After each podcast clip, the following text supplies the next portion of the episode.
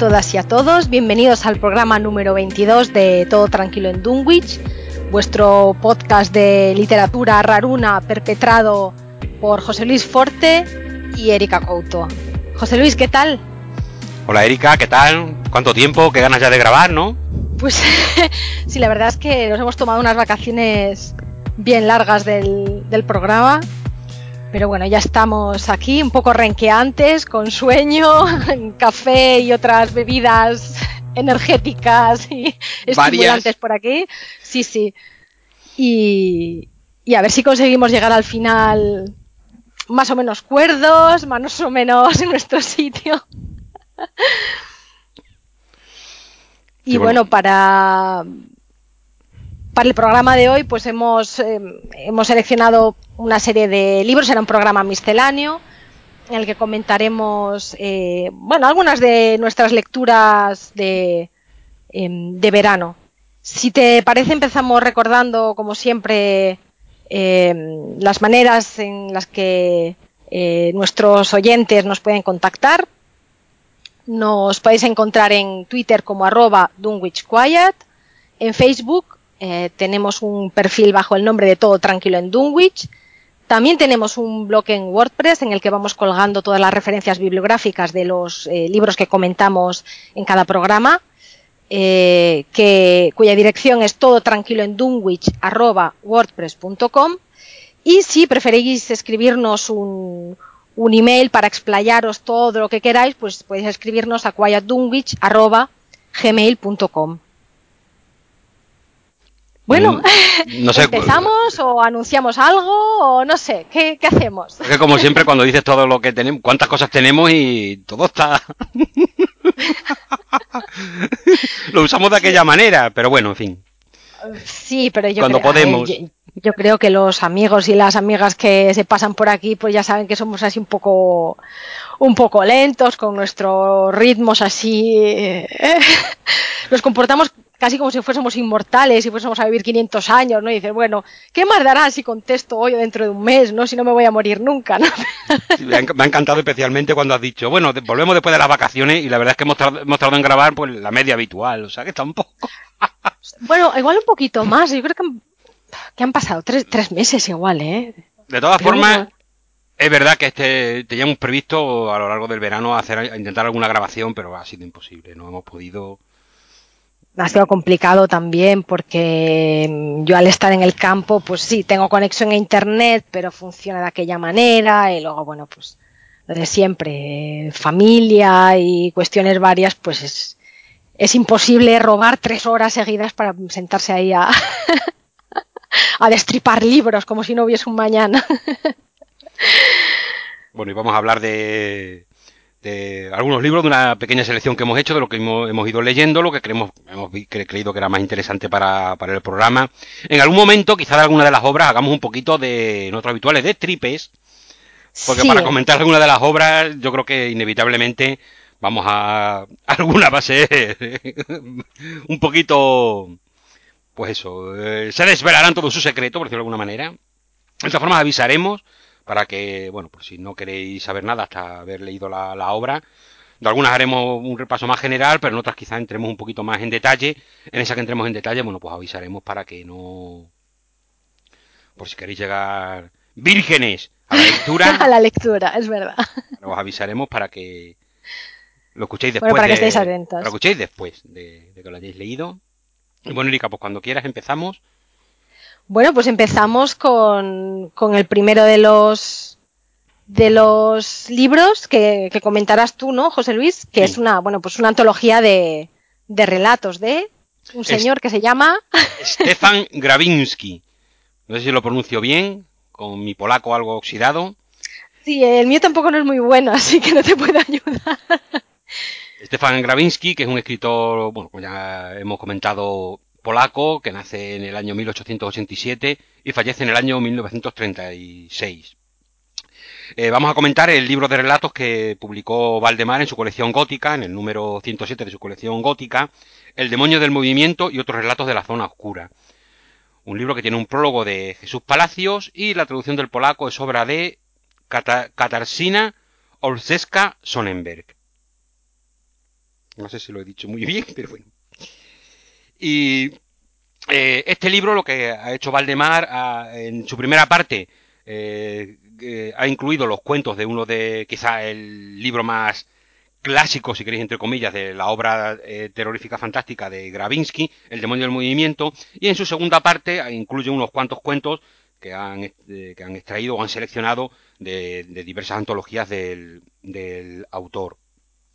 Eh, Gravinsky está considerado un poquito de, hoy, o es de, alguna manera como se le quiere recuperar, un, un autor que aunque ha tenido una cierta recuperación eh, sobre los años eh, antes de, de los 80, después de los 80 otra vez vuelve a caer un poquito en la oscuridad, ahora parece que se vuelve a recuperar un poco, pero está ahí en ese un cúmulo misterioso y bastante desconocido que son los escritores de literatura fantástica eh, europeos de principios del siglo XX, que como sabéis es algo que nos fascina aquí en Todo Tranquilo en Dunbits, ¿no? Eh, Gravinsky, eh, bueno, ya he comentado que quizás su obra más, más conocida o la que a día de hoy pueda parecernos más más original o más curiosa dentro de su producción comparada con otra producción de autores fantásticos es la que hemos comentado, El demonio del movimiento, el Demon Ruchu, que se publicó en el año 1919. Un volumen de nueve relatos que ahora comentaremos un poquito por encima. No entraremos en muchos detalles de los cuentos en particular, sino que intentaré dar una idea general y después pues, también Erika me ayudará un poquito porque ella también ha leído relatos de, de Stefan Gravinsky. Eh, Gravinsky es un autor que aunque en vida va publicando y va teniendo cierto reconocimiento, eh, al final muere, tiene una salud muy, muy precaria y al final de su vida eh, padece una tuberculosis que es la que lo llevará a la muerte y muere pues, prácticamente olvidado, enfermo, prácticamente viviendo en la miseria, en fin, un poco, una vida quizá un poco, un poco triste que se ve reflejada de alguna manera en, en el tono que subyace en, mucho, en muchos de sus relatos, ¿no? Que son unas historias que es casi un terror existencial en el sentido de que eh, el horror más que en cosas, basarse en cosas concretas, ¿no? Sobre todo me estoy refiriendo ahora a sus relatos del demonio del movimiento, se basa más casi en una actitud eh, ante la vida, en una actitud vital que es casi de falta de vitalidad, ¿no? Eh, muy relacionada también con autores de, de la época no, no fantástico, que quizá el más importante sería o el que más nos recordaría pudiera ser Frank Kafka, pero que de otra manera en la parte, digamos, terrorífica, pues de alguna manera entronca con escritores como Hans Heinz Evers o... Mmm, madre mía, que siempre me, olvido de los primeros nombres, lo tengo aquí apuntado. momentito. Karl Hans Strobel. Es que siempre me acuerdo de Strobel, pero siempre me hago un lío con Hans Heinz Evers, Karl Hans Strobel. bueno, encima, pues como tienen nombres dobles, es un rollo, es verdad. También eh, me, también con autores tipo, a ver, no me gusta decir tantos escritores porque en realidad cada uno tiene tiene su estilo, pero un poquito para que marquéis y también para que os sirva de referencia, porque son todos escritores que, nos encantan y que, bueno, siempre recomendamos y nunca está mal volver a repetir sus nombres, ¿no? Otro sería eh, quizá uno de los que yo más admiro, que es Leo Peruz, aunque hay que decir que, aunque en cierta forma de entender el fantástico hay concomitancia, desde luego mmm, carece de, del tono divertido, irónico, casi explosivo de, de, Leo Peruz, ¿no? Que, es un escritor, la verdad es que a mi gusto, más, bastante más brillante que, que Gravinsky. Pero bueno, vamos con Gravinsky, que en esta edición de, de Valdemar hay un, eh, está, comienza o se abre con un prólogo de Jesús Palacios, que quizá, quizá, como suelo decir muy, muchas veces, su entusiasmo, que, que, a ver, siempre se agradece y siempre es fantástico, pero quizá nos hace esperar en un principio demasiado de la obra de, de Gravinsky. O sea, yo cuando terminé de leer el prólogo, eh, eh claro, se le, se está recuperando un poquito como el Edgar Allan Poe eh, polaco, y nada más lejos, nada más lejos, porque precisamente, aunque algunos conceptos sobre, bueno, pues sí, lo, lo fúnebre de, de su relato, lo macabro, ¿no? Pero bueno, es algo común más o menos a todos estos escritores de principios de siglo, eh, pero le no tiene es un fantástico muy yo creo que muy distinto al de Edgar Allan Poe no que dentro de todo toda su oscuridad no deja ser un, autor que casi no sé surge en llamas cuando uno está leyendo su relato no parece que vas entrando por un pasillo y están con lanzallamas a, los lados lanzándote eh, pues eso eh, fuego por, por todas partes no mucho más más, más, más potente en el sentido de que es todo mucho más visceral, ¿no? Gravinsky, sin embargo, es todo mucho más, más suave, más tranquilo, más, todo está más velado, ¿no? Hay casi una especie de, mm, como de aceptación de, de lo que nos trae la vida, que no nos trae precisamente felicidad, pero bueno, hay como una, pues una aceptación, una especie de, de consentimiento o, o, o alguna manera, una forma de, no quiero decir la palabra rendirse, quizás sea demasiado fuerte, pero como no pelear ante la vida, sino buscar tu lugar y quedarte escondido ahí en tu nicho e intentar que esto pase lo más rápido posible. Es quizá un poquito una de las imágenes que más se pueden quedar en estos relatos del demonio del, del movimiento, ¿no? Como he comentado, son eh, nueve relatos. El primero, precisamente, que da título al volumen, eh, El demonio del movimiento, en el que prácticamente la historia es al mismo tiempo un, tan simple como que es un, viaje, un, viajero que digamos está poseído por un auténtico afán o un deseo continuo de viajar pero sin saber bien por qué ni hacia dónde. De repente siente el deseo de montarse en un tren y lanzarse hacia donde sea en un viaje, ¿no? Prácticamente he dicho la palabra poseído porque precisamente él va como si casi no es consciente de, de lo que está haciendo, siente una necesidad imperiosa, eh, como el vampiro que anhela la sangre, ¿no? Y necesita, pues este hombre lo que necesita es viajar, ir a cualquier parte, ¿no? Es un relato que, que aunque no me ha parecido el mejor de la, de la colección, sí que es, es, está muy bien para empezar porque da una idea de lo que va a ser el tono del resto de, de los relatos, ¿no? Un poco de lo que quiere contar en estos cuentos eh, Gravinsky y un poco lo que en ellos, evidentemente, pues vamos a, vamos a, a encontrar, ¿no? Eh, también me gustaría, bueno, está claro, hay que destacarlo, también son muy recordados, eh, quizás este volumen sea más recordado por su originalidad en el sentido de que todos los relatos suceden en trenes. Es muy, está muy bien como ese siglo, ese inicio del siglo XX que trajo tantas maravillas científicas, tanta, tanta, digamos, tanto una época un poco de la razón, pero al mismo tiempo también con toda esa parte de las teosofías, las grandes que, los, los el, Madre mía, ¿cómo se llama? Estoy, eh, aviso que estoy un poquito bloqueadito, ¿eh? Madre mía, lo de... Erika, qué vergüenza, ¿cómo no me puedo acordar? Lo de poner las manitas y hacer el... Eh, el espiritismo. no me acordaba de la palabra espiritismo. Pero de todas maneras, a ver, José, muy lo mal. De, de, todas maneras, eso de, lo de poner las manitas, eso se puede interpretar de muchas maneras, pero vaya, como... digamos que por contexto, teosofía y tal, digo, será espiritismo, pero vaya, ¿eh? eh pero te ha gustado el poner las manitas, ¿eh? Bueno, en fin. me ha encantado. En fin, ese principio de, de, siglo XX, como todos los principios de siglo, yo creo un poquito como lo está pasando también eh, ahora, hay esa mezcla, como una especie de, de camino de, de, la razón, donde todo se ilumina, donde todo es, es cientifismo y, y, una cierta, eh, entre comillas, esperanza, porque esta esperanza viene también con, con una parte de, temor a todo lo que se avecina, ¿no? Y otra parte que nos lleva a pasados, a oscurantismo, a casi una época de, de brujas, ¿no? Donde renacen todas estas creencias de creencias esotéricas, digamos, ¿no? Y se crea este, esta especie de, de, lucha continua entre, entre la razón y, y, la fe, por decirlo de alguna manera, ¿no?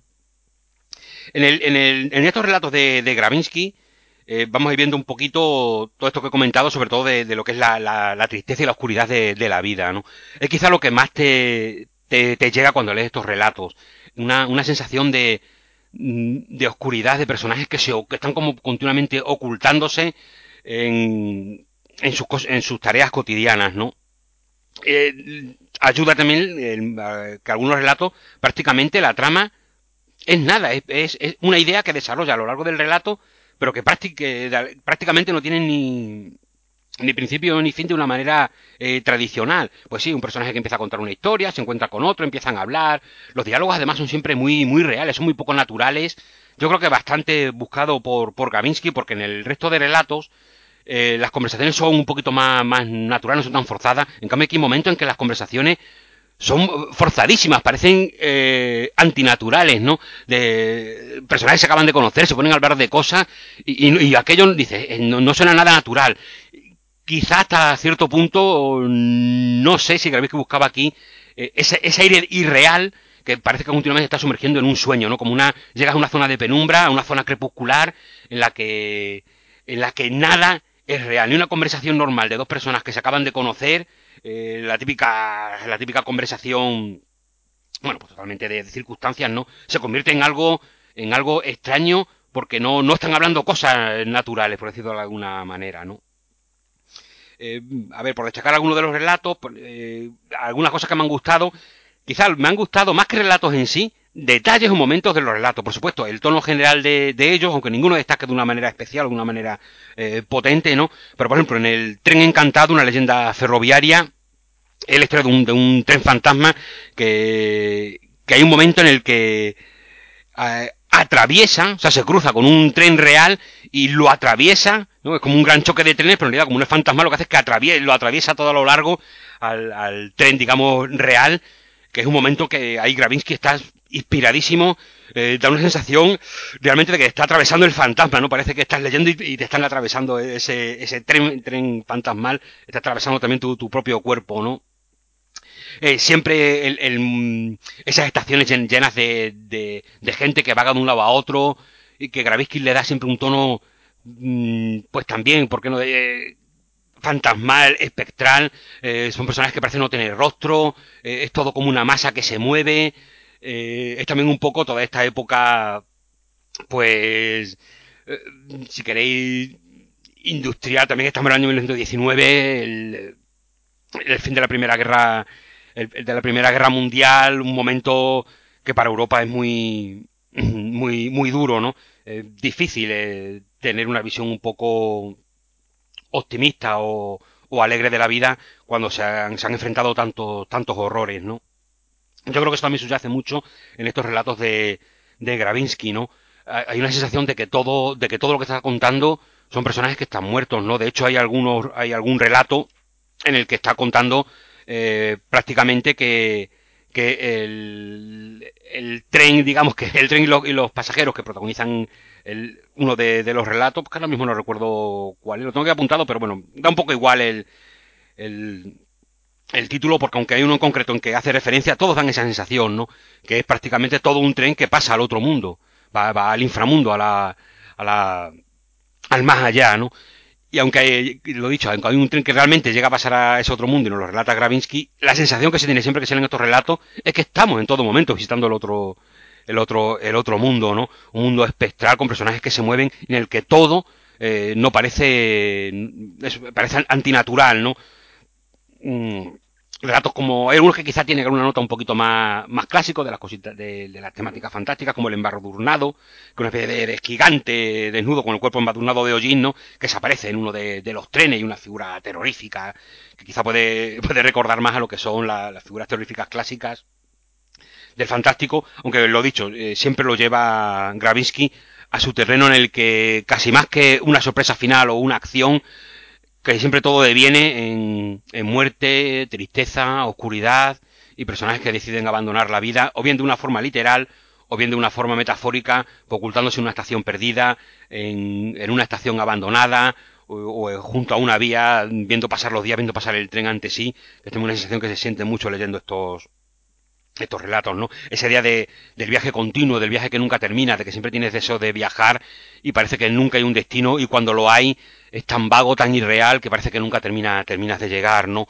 Es como un poco mmm, personajes, eh, hombres y mujeres que, que, han perdido sus raíces y lo único que tiene es un tren que, que, que hay, que puedes concebir mmm, con menos raíces, ¿no?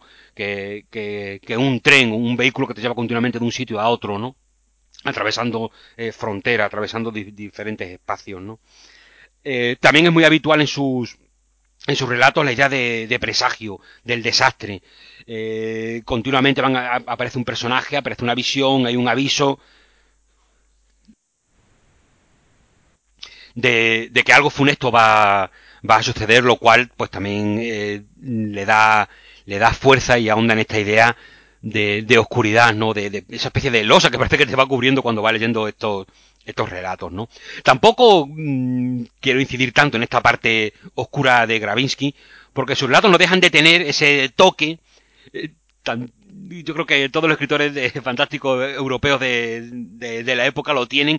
No deja de tener su toque eh, su, surrealista, su toque también de diversión, como de... Mm, como que todo es una broma, eh, le subyace, ¿no?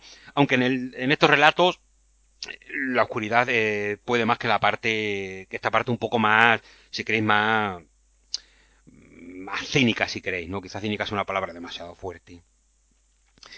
Eh, bueno, prácticamente con esto, ya he dicho, no quería entrar mucho en lo que van comentando los relatos, porque básicamente eh, Quizá lo, lo que destacaría de, este relato, el tren encantado, este momento en que ese choque de trenes, de un tren real con el, tren fantasmal, es quizá el, momento que destacaría de, estos nueve relatos como el que a mí más me impactó, más, me sobrecogió, realmente sentí más de cerca lo, fantástico. El resto forman casi, casi un todo. Unos relatos pueden parecer un poquito peor, otros un poquito mejor, pero básicamente conforman una especie de todo. De hecho, incluso hay personajes que se repiten de, por ejemplo, es Sigon, que, es un, personaje que aparece en el demonio del movimiento, también veremos que aparece o que es mencionado brevemente en el relato El Embadurnado, ¿no? O sea, personajes que se repiten de uno a otro, incluso a veces da la sensación de que el protagonista es, es, siempre el mismo, le cambia el nombre, pero siempre parece ser ser, ser el, mismo, ¿no? Eh, Última Tule, que sería el último relato de, del volumen del demonio del, movimiento, eh, es, un, perfecto para explicar todo esto que, hemos dicho, ¿no? Eh, está hablando precisamente de una estación fronteriza entre, entre las montañas, ¿no? Es una especie de, que se conforma que es una especie de fin del mundo, del mundo conocido, ¿no? Pero es un lugar que también da paso al extraño, ¿no? Donde lo, donde lo, lo real parece diluirse, una especie de, de sitio que de hecho tiene incluso un nombre mítico, ¿no? Última Tule, eh, que es un lugar, una estación totalmente oscura, eh, sin vida, perdida entre las montañas, que parece el, paso o, una entrada a ese, a ese otro mundo en el que continuamente está haciendo referencia a Gravinsky en sus relatos, ¿no? El tono mortuorio, oscuro, triste de este, de este relato, yo creo que define un poco lo que es el tono general de, esto, de este volumen, ¿no?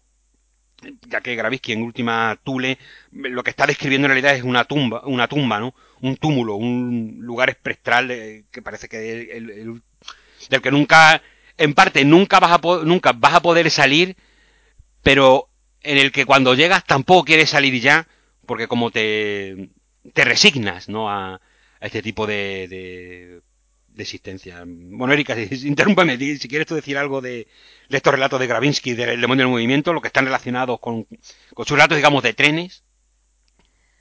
Bueno, a ver, eh, yo podría, podría contar brevemente cómo, cómo conocí también a, cómo conocí a Gravinsky, no, no lo conocí en vida, digamos, lo conocí mucho después, ¿eh? Erika, después vas presumiendo de que eres más joven que yo y ahora resulta que ah, conociste a Gravinsky. Sí, ahora ha salido a la luz, ¿verdad? ¿Eh? Tengo 148 años. no, pues lo conocí hacia el 2011 o 2012 porque en, en, en ámbito anglosajón pues eh, se estaba hablando bastante de, de su obra en foros y demás. Em, había salido la reedición de, de, una antología de algunos de sus cuentos para la editorial Dedalus, que es una editorial británica. Y bueno, es una antología que la hicieron en los años 90, pero que reeditaron pues en el 2011 o 2010 o por ahí, ¿no? Y, y de hecho, a ver, yo lo que me he leído de, de Gravinsky está básicamente contenido en un, libro bastante delgaducho que se titula El, dominio oscuro, eh, The Dark Domain, y que contiene en realidad solo algunos cuentos del demonio del movimiento y de, otros libros de relatos, no sé si en la colina de las rosas o, alguno más, ¿no?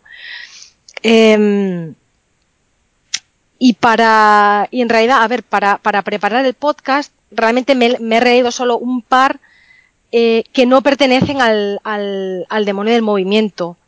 Em, yo lo que recuerdo eh, de, los, de estos relatos sobre, sobre trenes que leí, repito, hace como cosa de siete, de siete años, es, bueno, lo que, lo que tú has comentado, esa sensación de, eh, de irrealidad un poco artificiosa de lo que sucede dentro de un vagón, casi como si fuese eh, un lugar en el que estuviesen experimentando ¿no? con, los seres humanos y con sus reacciones. Y, y también esta sensación de, de un mundo contemporáneo que va demasiado deprisa y, que el individuo no, no, es, no, es, capaz de mantener ese, ese, ritmo frenético al que, al que, al que avanza el, el, el, mundo, ¿no? Entonces se va quedando.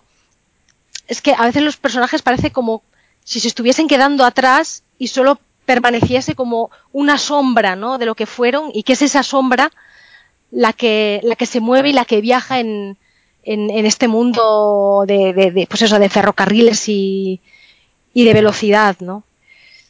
Y mm, en el fondo también hay una cierta sensación de, de desconfianza hacia, hacia, la tecnología, hacia lo técnico. Y me recordó también a, eh, a, otro, a otro relato, es un relato muy posterior porque es de los años 50, pero que es un relato también sobre trenes y que juega sobre, sobre lo mismo de Dürrenmatt, de Friedrich Dürrenmatt, que se titula El túnel. Y, y que también, a ver, mmm, se relaciona muy bien con, con, esta con esta idea de con esta idea de, de, de, del peligro de los trenes que, que es el, el, peligro del mundo contemporáneo que trabaja Gravinsky y en, en el túnel básicamente empieza también con, una eh, escena muy cotidiana de estudiantes y trabajadores que cogen el tren el tren habitual que toman normalmente para ir a trabajar. Eh, es un tren en el que los viajeros conocen muy bien lo que es el recorrido, eh, el tiempo que tardan de ir del punto A al punto B y saben que llegado a un, a, a, un, a un, cierto punto del, del, viaje tienen que atravesar un túnel y que atravesar ese túnel mm, pues eh, eh, ta, se, se, tarda como pues imagínate cinco minutos entonces atraviesa, entran en el túnel, lo están atravesando, pasan los cinco minutos y no hay luz al final del túnel. Y pasan seis minutos y siete minutos y ocho minutos. El tren toma cada vez una mayor velocidad y los pasajeros empiezan a preocuparse porque no entienden qué es lo que está pasando aquí, ¿no? Porque, digamos, es una situación que rompe de cuajo con lo que es mm, lo, cotidiano, lo normal, lo, conocido, ¿no? Y repito que es, es un, un, un relato muy posterior pero que muestra cómo en el imaginario literario esta idea del, del tren como una fuerza incontrolable eh, en la que los, pasajeros, las personas que lo toman, no pueden, no pueden hacer nada más que dejarse llevar, sirve muy bien para explicar lo que es el mundo contemporáneo, eh, la posguerra, el siglo XX, la hiperindustrialización, el capitalismo extremo y demás, ¿no?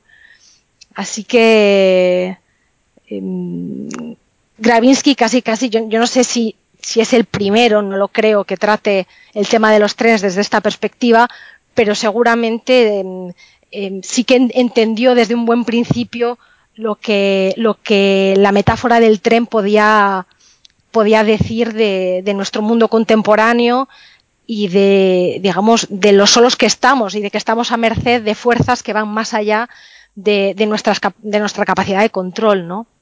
Sí, lo que pasa es que en Gravinsky yo también creo que no deja de haber, con todo lo que has comentado, pero no deja de, sentir una fascinación por el, por el tren. O sea... Sí. Sí, a ver, entiendo lo que dices, sí, sí, sí, es la, es ese, claro, es ese, ese temor, pero un, digamos como un, como el temor que podían sentir en la antigüedad, eh, pues no lo sé, los que creían el politeísmo, ¿no? Ese, ese temer al Dios, pero el estar fascinado también por, por la grandeza de lo, no sé, de lo, de lo que ves. Sí, es verdad, en, en seguramente es bastante más, eh, eh, más pesimista, ¿no? En, en Graviki también está lo que has comentado, por eso me ha encantado que traigas a Durreman, no conocía esta obra, El túnel, todo esto yo creo que sí que está en Gravinsky, pero también yo creo que se complementa, que es todo un poco la, la dualidad, que veremos que es un tema que le interesa también mucho a Gravinsky, en, lo, sí. en los relatos comentaremos después, está esa dualidad, ¿no? De que también una fascinación, si quiero incluso por la fascinación del abismo, que aquí sí sería muy Edgar Allan Poe, ese deseo de, de, me asomo al abismo, eh, es horrible, pero quiero asomarme, siento esa necesidad, sí, sí. siento esa llamada, ¿no?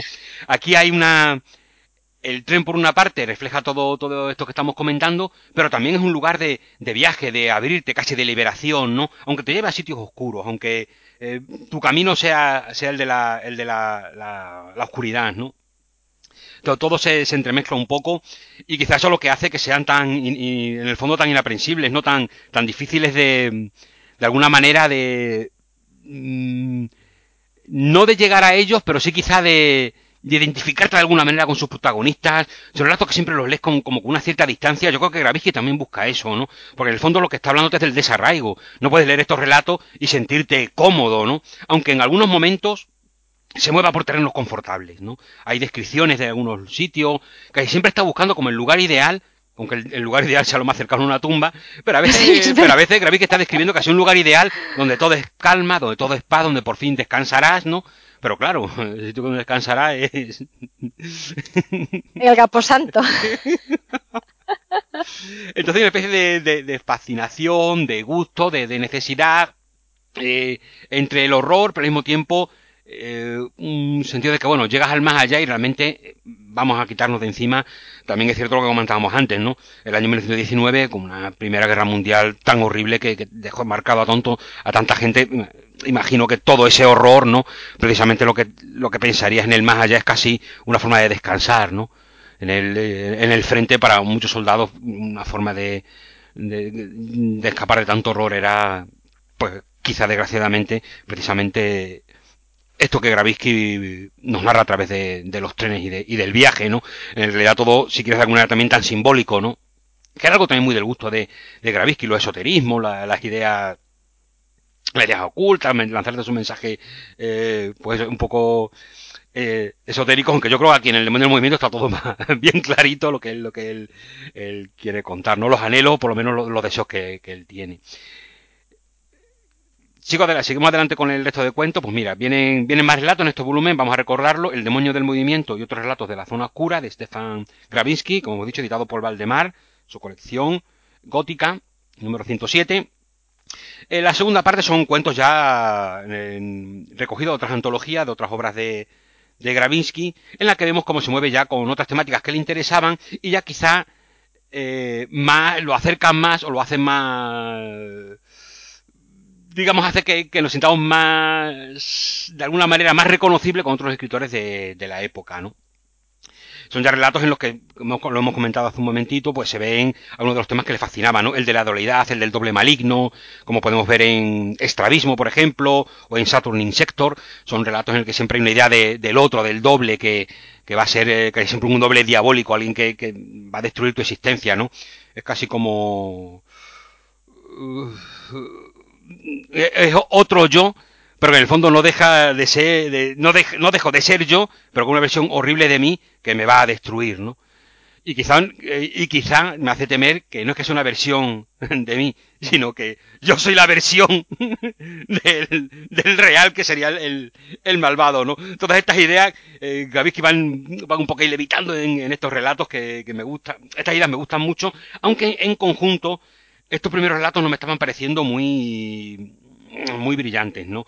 Quizás al perder la idea de los trenes, etcétera, ya lo veía al, al verlo más cercano a otros autores de la época, sí que veo la, sí que era, sí que veía cierta diferencia y lo veía como un poquito no tan potente tan fascinante como otros escritores de los que hemos comentado al principio que nos puedan, nos puedan gustar, ¿no?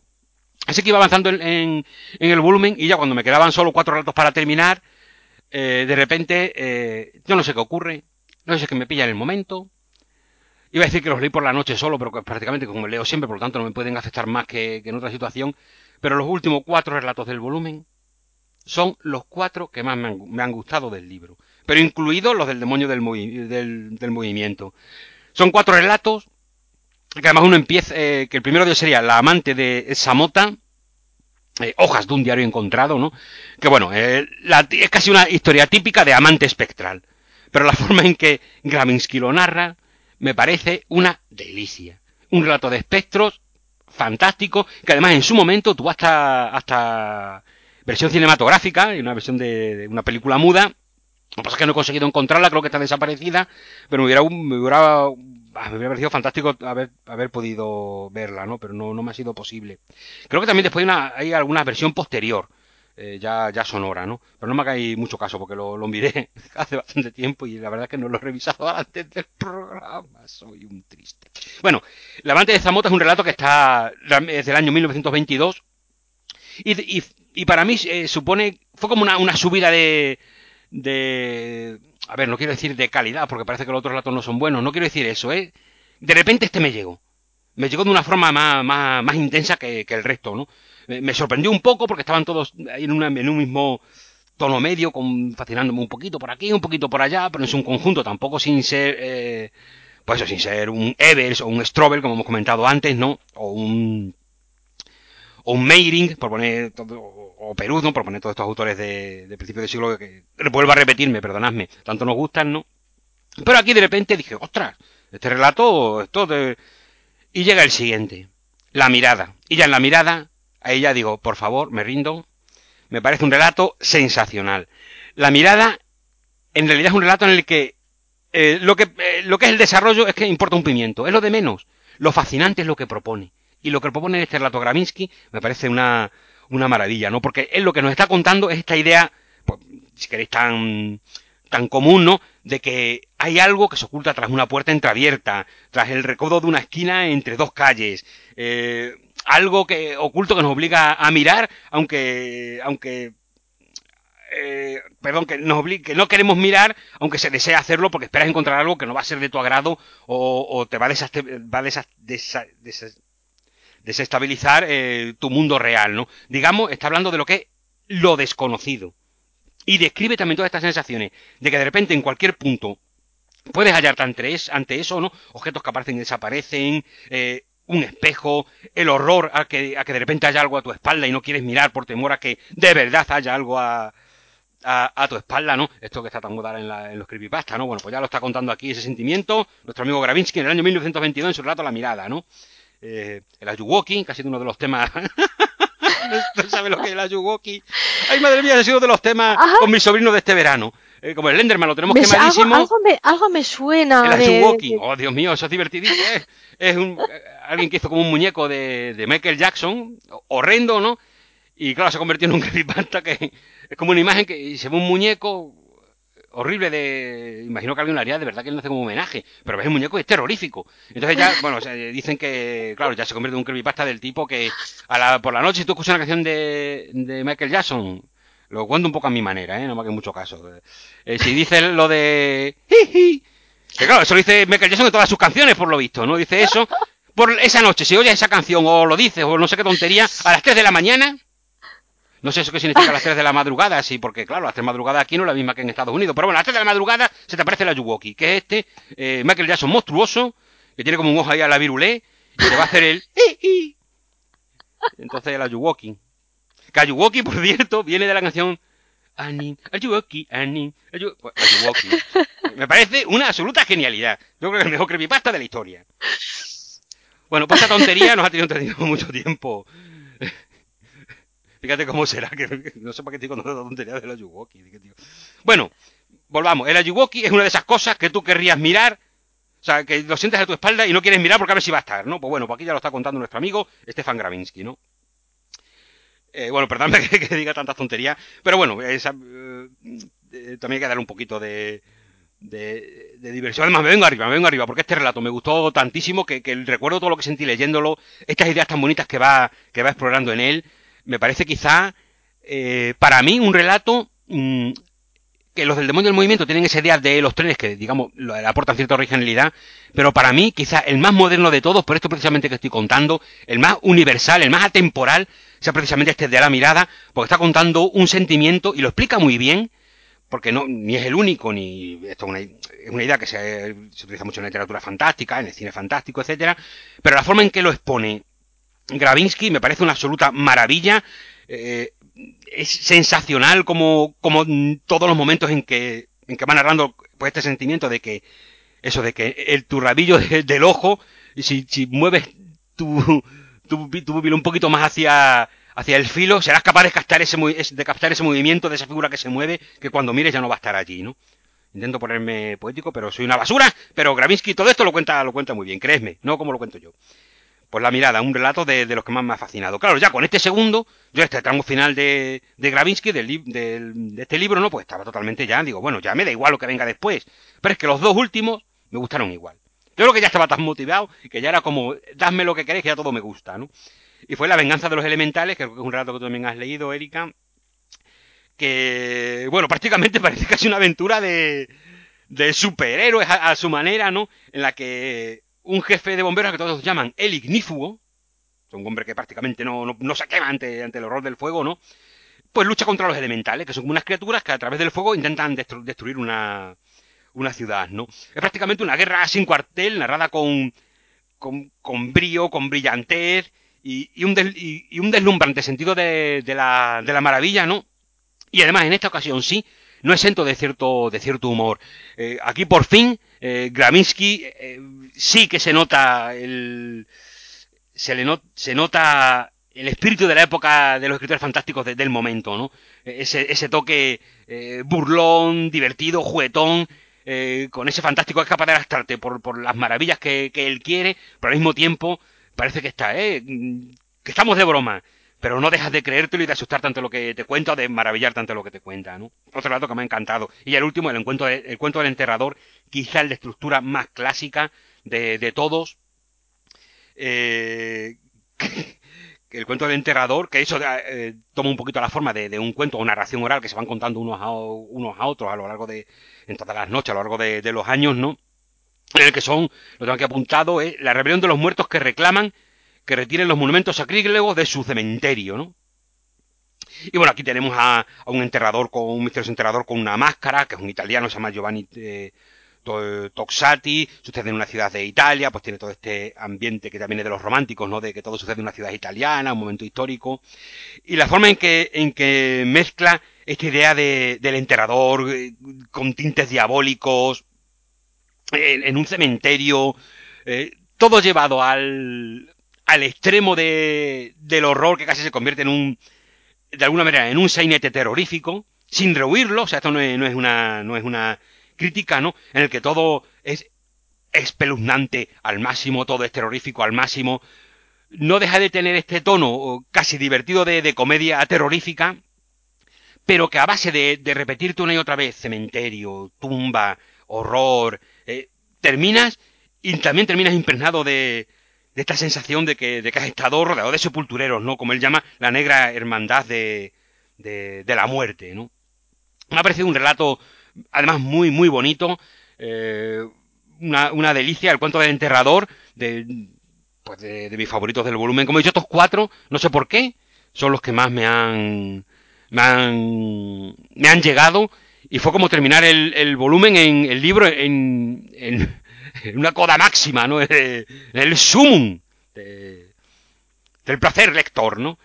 Entonces, aunque el resto del libro me, se mueve en una zona un poco mm, no tan apasionante eh, para mí, aunque desde luego una lectura que recomiendo absolutamente, esto sí lo recomiendo, porque independientemente de que os puedan gustar más, más o menos, siempre merece la pena eh, indagar en estos escritores fantásticos de principio de siglo tan desconocidos y además tan importantes, ¿no? Y os dais cuenta de que hay muchas cosas que, que, son de una, o sea, este relato de, de, la mirada, de una actualidad brutal, eh, un relato como el cuento del, del, enterrador o el amante de esta mota, ¿no? Que, que, que, bueno, estos son, ahora que está de moda la literatura Wales y todo esto, es que esto ya está aquí, ¿no? Todo, este gusto por la exageración, el horror, casi con imágenes impactantes, eh, irreales, rompiendo todo, digamos, todo el relato, el cuento, entre comillas, tradicional, sin renunciar ni, ni, ni, ni romper las lápidas de, de, de, los clásicos de los que deben, sino revolucionándolos, eh, eh, tomando lo mejor de ellos, intentando ir un paso más, más allá. Yo creo que en estos relatos Gravinsky lo consigue, y por lo menos para mí, eh, un autor importantísimo de todos estos que lo vuelvo a repetir, disculpadme que se lo repita tanto, que nos, que nos gustan tantísimo a Erika y a mí, sé que a muchos de los que nos escucháis también, y si lo habéis leído, sabéis a lo que me refiero. Y si no, pues de verdad una, una recomendación total. Y ojalá que Valdemar siga, siga arriesgándose, ¿no? Con estos detalles tan bonitos. Ya lo hemos dicho más de una vez. También tan suicidas, ¿no? De editar estos autores, porque imagino que de este libro tienen que haber vendido bien pocos. Pero bueno. Ojalá me equivoque, ¿eh? porque lo que más me gustaría es que se vendiera lo suficiente como para que el riesgo mereciera la pena. Y te dejo hablar a, ver, ti, Erika, eh, ya está bien. No, no, iba a decir que, a ver, que, que, es que también es cierto que los, los fans de Valdemar sienten una, un amor desmedido por la colección gótica. Y, y, si pueden se los compran todos, ¿no? Así que yo espero que, bueno, que por lo menos hayan, hayan podido pues, sufragar los gastos de, de producción del de libro de Gravinsky o del libro de Strobel, ¿no? Eh, yo quiero creer que sí. Digamos que, aunque no sea, pues eso, el, el super éxito de la temporada, pues yo quiero creer que, que por lo menos están cubriendo gastos. Y no sé, si quieres pasamos al. Si tú, Erika, leíste alguno de estos relatos últimos, La amante de Zamota, creo que sí lo leíste, ¿verdad o no? Sí, sí le he leído y también la, la venganza de los elementales. Es, son los, los dos o tres que tengo, que tengo un poco más, más frescos. Y. Mm, a ver, haré solo un, un breve apunte de, de, de, cada uno, ¿no? De, de, un par de cosas que, que, me, que me llamaron la atención. En, en La amante de Zamota, sobre todo, eh, hay una parte que, realmente me, me, fascinó y es en, bueno, toda la parte en la que narra los eh, encuentros amorosos sexuales, ¿no? Con esta, eh, con esta mm, figura femenina bellísima, pero que no habla nunca. Y a medida que va avanzando la historia y que estos encuentros se van haciendo cada vez como más, más pasionales y al mismo tiempo más enrarecidos, hay una, una parte en la que Graminsky describe al, protagonista como si estuviese manteniendo eh, relaciones sexuales no tanto con un cuerpo, sino con una especie de nada envuelto, envuelto en sábanas. ¿no? Y, y él busca desesperadamente el, ese cuerpo, la, la, cara, la boca, y no lo encuentra. Y eso me, me, me parece una descripción tan enrarecida y tan enfermiza y que funciona tan bien que, realmente se me quedó grabada porque a menudo eh, lo que tú comentabas, ¿no? Eh, a menudo cualquier eh, pequeña escena que se salga un poco de, lo común eh, dentro del weird, el new weird, ya nos parece, uff, la repera, ¿no? Y sin embargo, si nos movemos, si, si, si retrocedemos 100 años atrás, nos encontramos con relatos de, pues eso, de una calidad como, como este, con imágenes, eh, pues lo que digo, como muy enfermizas y que, te, que, que de alto impacto, ¿no? Y además, Erika, con esto que comentas también eh, recuerdo del, del, relato la, la, enorme fisicidad de, de, de este relato, sí, sí, ¿no? Sí, sí. Y está contando una relación con un espectro. Y sin embargo, esa sensación de, de lo físico, lo fuerte que es la, el sexo, lo importante que es en este relato, ¿no? No, no, totalmente. Es que, mm, además que, mm, digamos, sin, sin ser pornográfico, porque no lo es, lo describe de una manera, pues eso, muy física, muy intensa y de auténtica, eh, no sé cómo decirlo, posesión carnal, ¿no? Por decirlo de, de, algún modo, ¿no? Y es eso, que es, es de, una, de una modernidad mm, apabullante, ¿no? Y luego respecto al, al otro que comentábamos, la venganza de los elementales, a mí yo no sé a ti, a mí es que me recordó muchísimo algunos relatos de, de Fritz Leiber. Y, y, ¿sabes? Y, sobre la presencia de estos, de esta especie de, de fuerzas o espíritus incontrolables eh, que pueblan las ciudades, ¿no? Y que de alguna, y contra las que, digamos, el individuo, por mucho que se esfuerce, no es capaz de hacerle frente, ¿no?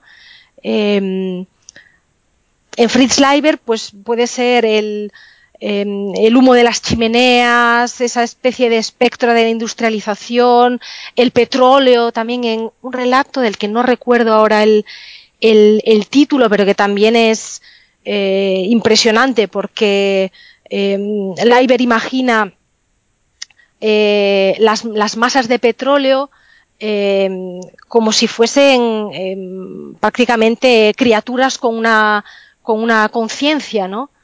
Y, de, y, no sé por qué, a mí estos elementales del, del, fuego que provocan incendios creando eh, figuras grotescas eh, que pueden ser eh, dibujadas o que le mandan mensajes a través de los carbones encendidos y tal, no sé por qué me recordó muchísimo a, a Leiber. Igual probablemente sea porque me, me, causó la misma sensación que leyendo a Leiber, ¿no? Como de em, maravilla urbano-industrial extraña, ¿no?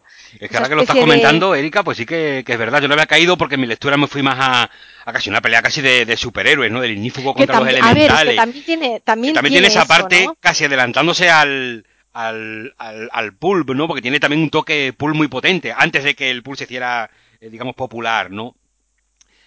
Pero esto que comentas también es cierto porque eh, lo que comentas de los relatos de Leiber, que creo que ya los comentamos una vez en, Todo Tranquilo en Dumbi. Sí, sí. Eh, sí, sí, comentamos es verdad, es cierto lo que comentas, que no dejan de ser como fuerzas eh, elementales, como indica el título, pero de la ciudad, ¿no? Que, porque aquí todo el fuego es un fuego que, que, que nace, crece y que se comunica, porque tú lo has comentado, también se comunican y lanzan mensajes entre ellos, etcétera. Es una criatura viva, pero vive en la ciudad es un poco los horrores que nos comentaba Leiber cuando lanza todos estos horrores y también intenta renovar un poco, lanza todos los horrores que hay. No, no, mm, esto no solamente pasa en el bosque, esto no solamente pasa en lugares solitarios, en la mansión siniestra, es que pasa aquí en la ciudad, en la luz del día, cuando le das al, al, al, al botón de la luz, ¿no? Eh, también hay una criatura que se oculta ahí y que, que crees que no está, pero te está observando. pues mira, sí que es pues, pues muy, me, ha encantado esto, esto que has dicho de, de Leiber, sí que, sí que es verdad. Lo cual es, muy bonito porque más que, eh, más que, bueno, lo que pasa a veces, ¿no? Que nos ponemos a citar nombres para que se aparezcan o no, pero me encanta ver estos, como uh, dos autores que prácticamente, ¿cuántos años tienen? Que medio siglo eh, entre ellos, ¿no? Y encuentra estos puntos, estas concomitancias, estos puntos que parece como que la obra se continúa, ¿no? Que crea como un continuum dentro de la literatura eh, fantástica, es, o sea, es una, es una delicia, ¿no? Un autor ahí, si quieres, tan oculto como, como Gravinsky, aunque esté un poquito resucitando, y uno que yo creo que dentro de lo que cabe está bastante, sí, está bastante recordado como es Leiber, ¿no? Pues retoma sí, que se está realizando también obra sin que, sin que, que, no tiene ni por qué conocer, evidentemente Leiber no tiene ni por qué conocer a Gravinsky ni su obra y nada de nada, eso es lo de menos. Lo importante es cómo, de alguna manera, está continuando el camino yendo un paso más allá, ¿no? Porque claro, Leiber, medio siglo después, conoce en ciudades más modernas, ¿no? Y conoce más del horror, del horror moderno, pero todo eso lleva, lleva un camino, es súper bonito, es, también lo que te lleva de, un, de un relato a leer otro, a leer otro, un autor a otro, eh, es muy chulo, ¿no? Muy chulo, toma para esa descripción. Bueno, venga, Erika, eh, seguimos, seguimos entonces, ya cambiamos, ¿no? Pues sí, cambiamos, pero vamos a seguir hablando de, de relatos ¿eh? Tengo muchísimas ganas de que me comentes el libro que viene ahora. Bueno, sí, sí, venga, pues En realidad, a ver, vamos a hablar de, una autora que en realidad es súper clásica, pero yo, no sé hasta qué punto. Yo, yo quiero creer que, se, sigue leyendo bastante hoy en día, pero no lo sé, ¿no? Y bueno, el, libro en cuestión eh, es Cuentos góticos de Emilia Pardo Bazán, que es la, pues la gran dama del, naturalismo ibérico. Y mm, bueno, aprovecho para agradecerle a, nuestra amiga Pato el que me haya regalado el libro, porque gracias a ella he podido, eh, he podido leerlo. también quiero saludar a Pato. Vale, pues ahí un saludo, nuestro, nuestro saludo para, para nuestra amiga Pato que nos regala estos libros maravillosos. Y, mm, y bueno, la, yo le he leído la edición de.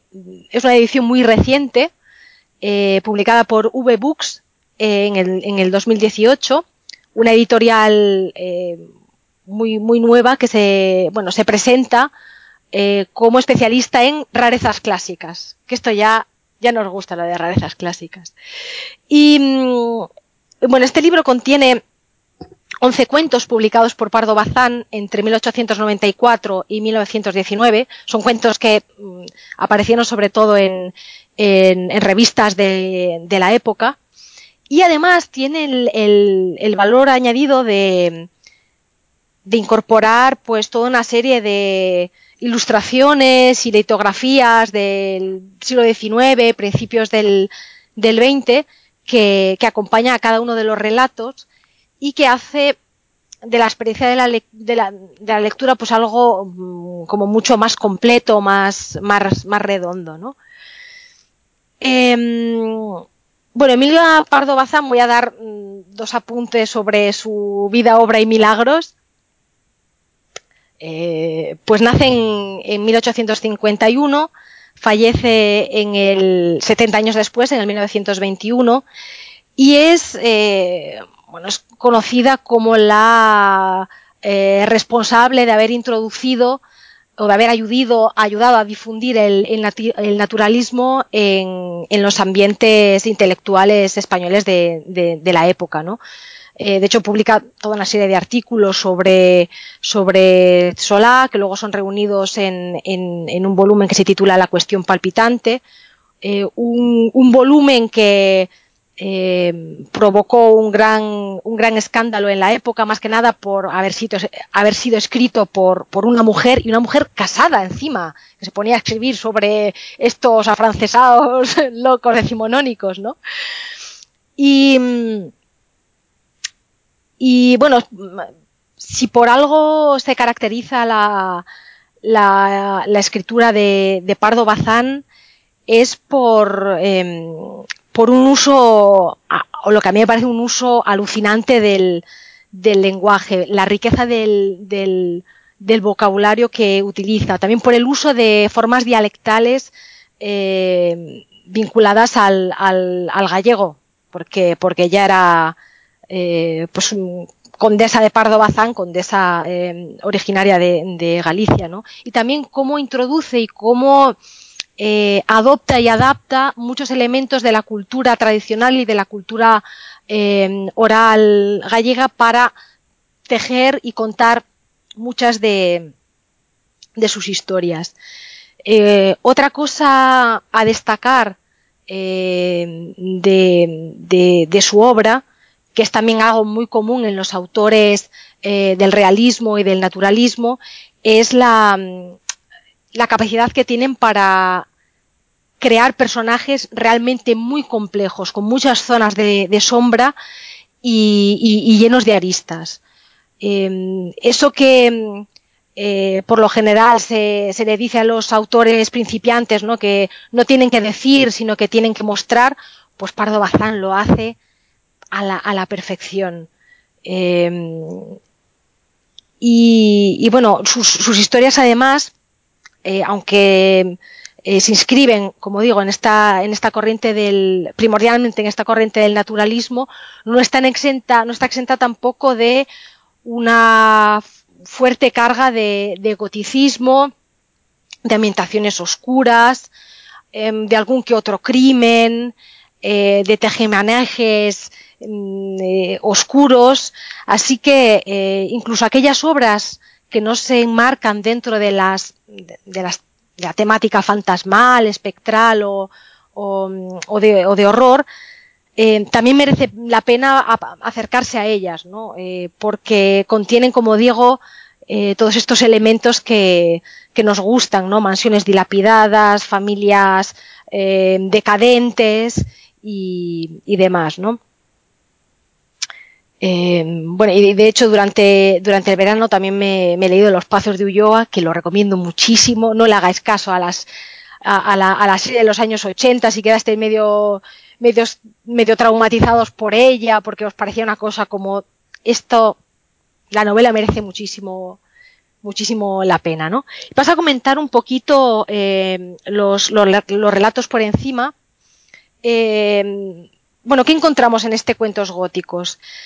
Hay un, a ver, hay un poco de todo. Hay cuentos que son de, de marcado contenido eh, eh, eh sobrenatural, ¿no? Eh, por ejemplo, en el antepasado nos encontramos con un, un, un muchacho, así un poco, un poco soso él, eh, un poco debilucho, que está tomando unos baños en un balneario y que lleva siempre el cuello cubierto por una bufanda. Y un día, por, bueno, pues por un accidente, alguien eh, le quita el pañuelo y ve que ese, bueno, que su cuello, que, el cuello tiene una, una marca, una línea que lo rodea, ¿no? Como si fuese una, una marca de cuchillo. Y entonces, pues, eh, este personaje, Fadri, procede a contar el porqué de esa, de esa marca y la historia es, pues, una historia, mmm, digamos que entronca con, eh, con todo lo, bueno, con, con la, las historias más o menos clásicas de, fantasmas. Tenemos otras que son em, eh, de temática más, eh, más de misterio y de crimen, ¿no? Como, como La Cana, en la que bueno, aparece ahí una, la tía del protagonista aparece muerta y no se sabe quién ha sido y luego hay, hay una pista que permite eh, permite encontrar al, asesino. Em, otras, eh, otras, digamos, que juegan más con, el elemento irónico y, jocoso de la vida, ¿no? En, el, mausoleo, por ejemplo, tenemos a, a, un, señor que se llama Probo Gutiérrez, que es así un, un señor pues más bien pobre, trabajador, que tiene un una gran ilusión en su vida eh, y, que es ocupar pues una tumba maravillosa y suntuosa en el cementerio de su pueblo. ¿no? Eh, dice dice eh, Pardo Bazán en su relato que Probo Gutiérrez anhelaba ocupar en el cementerio más feo del mundo un lugar de preferencia. ¿no? O sea, está usando aquí un sentido del humor eh, descacharrante. Y claro, ¿qué le sucede al, pobre probo? Pues que por circunstancias de la vida, eh, pues bueno, aunque, tenía la aunque tenía la posibilidad de, ocupar al final una, tumba como él deseaba, por circunstancias, pues acaba, se, da un, se, se traspapelan, hay unos cadáveres y el pobre acaba, acaba, acaba un poco mal, ¿no? Eh, como digo, otros relatos pues son eh, de corte un poco más alegórico simbolista, eh, otros son eh, más clásicos, algunos juegan también con el elemento de, la, de la locura o del miedo, del miedo visceral incontrolado, de la irracionalidad, pero hay tres que sí que me gustaría destacar de entre los que, bueno, entre los relatos que contiene el volumen, ¿no? El primero es uno que es creo que es muy conocido y que aparece en, que ha aparecido en muchas antologías de las últimas décadas y que es el, vampiro, que es un relato de 1901, que también introduce siempre ese elemento eh, divertido y, jocoso, aunque, aunque el mensaje final no deje de ser eh, eh, bastante triste, ¿no? Y cuenta la historia de un setentón muy rico de un pueblo que se casa con una muchachita de 15 años. Y claro, que yo es el hazme reír del pueblo, ¿no? Eh, en la noche de bodas, pues montan ahí un holgorio los, los jóvenes eh, fuera de la ventana de los, de los recién casados, porque fíjate tú, el setentón con la muchacha de 15 años, pues vaya, pues sí que, sí que le va a durar el marido a, a la muchacha, ¿no? lo que sucede, aviso que habrá, habrá spoilers, ¿no? Pero lo que sucede es que... Eh, sí. Pi, pi, atención, destripamientos. Destripamiento.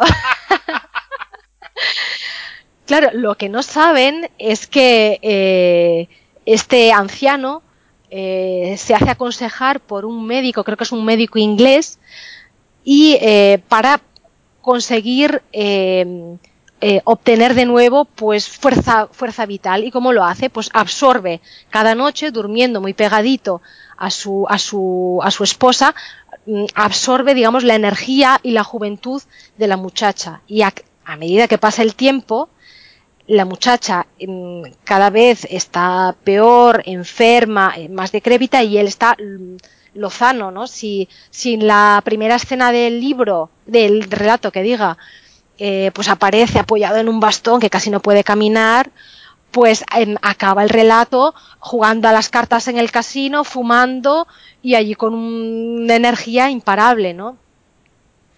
Eh, y es esa, bueno, esa idea de un poco del matrimonio de conveniencia y del, del, viejo que se alimenta eh, de, la energía de una esposa joven que, que, es, que además es la única dote que esa esposa tiene, o sea, que es su, su juventud, que es lo único con lo que puede, eh, con lo que puede jugar, ¿no? Eh, otro relato, que es el relato más... Perdona, América, un momentito, esto que estás comentando eh, ¿no te recuerda a este relato de Conan Doyle, que yo sé que te gusta mucho, ¿no es el parásito? O, uno que tiene sobre vampiros psíquicos también. Sí, sí, sí, sí. No sé, me, ha venido un poco a la mente, porque es una historia muy clásica, pero que cuentas también muy, muy, muy hispánico, muy llevado a lo nuestro, ¿no? Esa, esa idea me gusta mucho. Pues sí, no lo había pensado, pero, pero sí que es cierto, ¿no? Esa idea de... Es verdad, por lo que recuerdo el parásito era un poco distinto porque creo que jugaba también con el, si no me equivoco, ¿eh? con el control mental, me parece. Pero esa idea también, ¿no? De, eh, de, pegarse a uno, ¿no? Y de alimentarse de, de aquello que nos es beneficioso, sí, sí que juega, juega mucho con, eso. Hay otra novela que eh, otro vampiro psíquico, que es La Fontana Sagrada de Henry James, que también es, esta temática, ¿no? De, de alguien que no la he leído, alguien pero me la apunto. De alguien que se va alimentando de, de los demás eh, de una manera psicológica, ¿no? Esta idea del vampiro psíquico que es muy, muy interesante. Me gusta mucho esta idea de que Pardo Bazán lo lleve a, algo tan hispánico, ¿no? Algo tan, tan cotidiano, ¿no? sobre todo eh, si se me está poniendo un poquito mal, pido perdón porque me había alejado el micrófono. ¡Qué torpeza! eh, que ya lo veremos más adelante cuando comentemos el otro, estupendo relato de Theodore Sturgeon, ¿no? Cómo lleva ideas tradicionales de que ya digamos de alguna manera conocemos o que hemos leído en otros sitios, ¿no?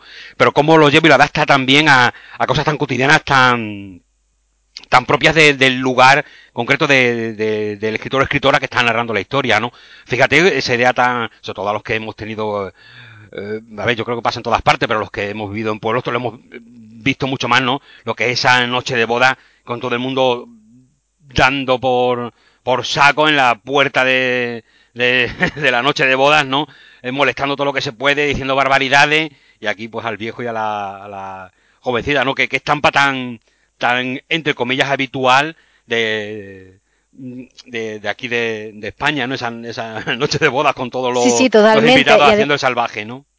y además que Pardo Bazán también lo enriquece pues eh, con topónimos eh, típicamente gallegos, con em, referencias a actitudes y pequeños gestos cotidianos que también son muy reconocibles eh, dentro de los ambientes pues rurales o en las pequeñas ciudades. Y, le, da, yo creo que esa, esa, esa aura de realismo tan fuerte con que es capaz de dotar a, a, sus relatos y sus escritos, hacen que te metas tanto en la historia y te lo creas tanto que acabas por reírte o sufrir o sentir miedo cuando, cuando toca, ¿no? Y, y esto, bueno, en el vampiro y en todos los relatos del, del libro funciona muy bien. Otro cuento que, me ha gustado... perdóname, sí. perdóname de nuevo. Ya, si quieres lo comento ahora y ya te, dejo que, continúe.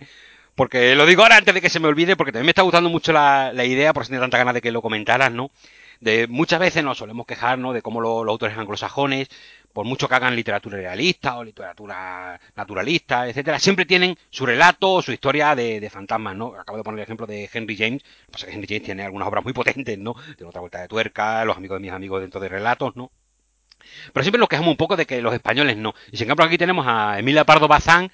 Sí. O, y esto me ha hecho también recordar a Pío Baroque sus cuentos tan, eh, los que tiene de terror tan inspirados en Edgar Allan Poe, ¿no? Que también son, son fantásticos, son, son muy bonitos de, de leer, ¿no? Y me gusta eh, este, esta idea de que, bueno, por lo menos algunos autores españoles tan entroncados, que lo hemos estudiado en clase, o siempre nuestro acercamiento ha sido desde otro, desde otros ámbitos, ¿no? Descubrir esta faceta eh, me parece, me parece una, una maravilla y ya está, ya está mi interrupción.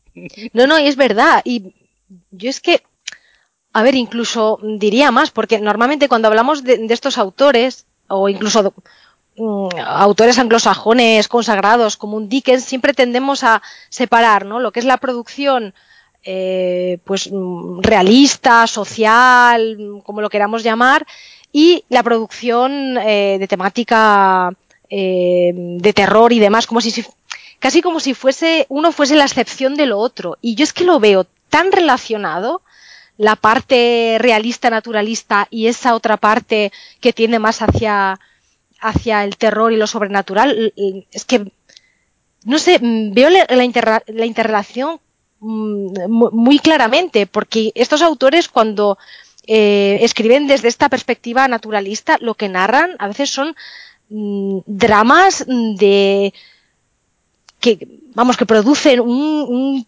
terror y un, vamos un, revoltijo en las tripas eh, brutal. Introducen em, elementos eh, oscuros y oscurantistas.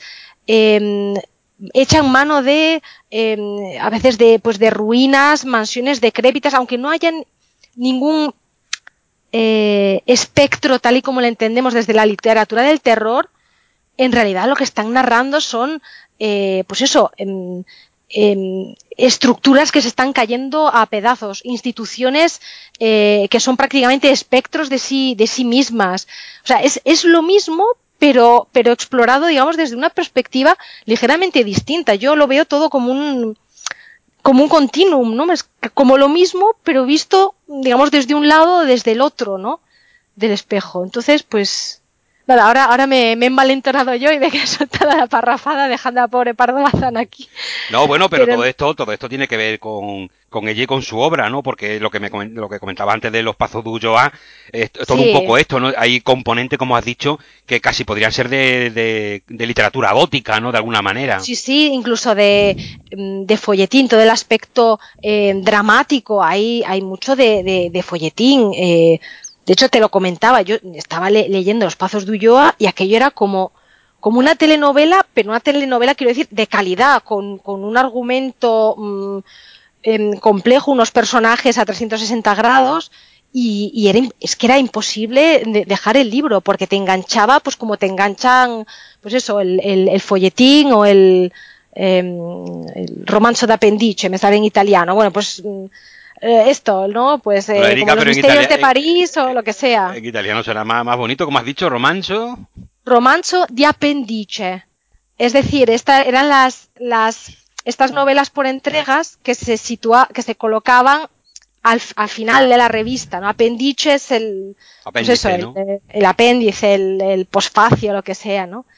Y sí, se llama lo de, bueno, que mira, ese folletín, ¿no? Pero es eso, romanzo de apéndice. Qué nombre más bonito. Bueno, venga, Erika, te dejo continuar. bueno, pues de esto que mm, hemos hablado del, vampiro y, otro de los relatos que destacaría, que yo casi, casi, bueno, es... Mm, es yo no sé, no, no, no diré que es mi favorito porque La Resucitada también me ha gustado mucho, pero es un, uno de los mejores relatos del volumen se publicó en el 1900 y, y es también el, más, el, el, cuento más, más, más largo del, del, libro. ¿no? Y lo que hace es eh, inspirarse en una, bueno, una leyenda popular gallega, que imagino que es una leyenda mm, también bastante habitual en, en, otras regiones de España, que es la región del, del Sacaunto, el, que es el, la historia del, del Sacauntos, del Sacamantecas, eh, ¿no? de esta figura que, pues que se dedica pues o a matar niños o, mujeres jóvenes para sacarle la grasa y con ella pues hacer ungüentos y medicinas mm, curativas y demás, ¿no?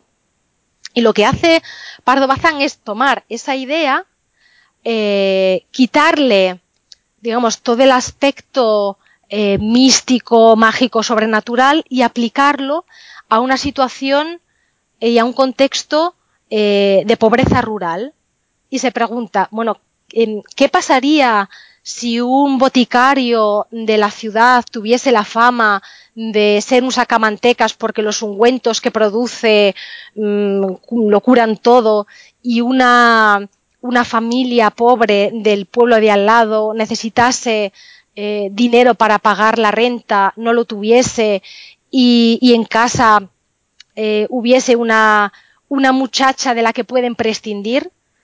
¿No? Digamos, hasta qué punto la, el egoísmo y la miseria humana eh, sería capaz de, de, digamos, de dejarse llevar por la, por la superstición para conseguir ese dinero tan ansiado, ¿no?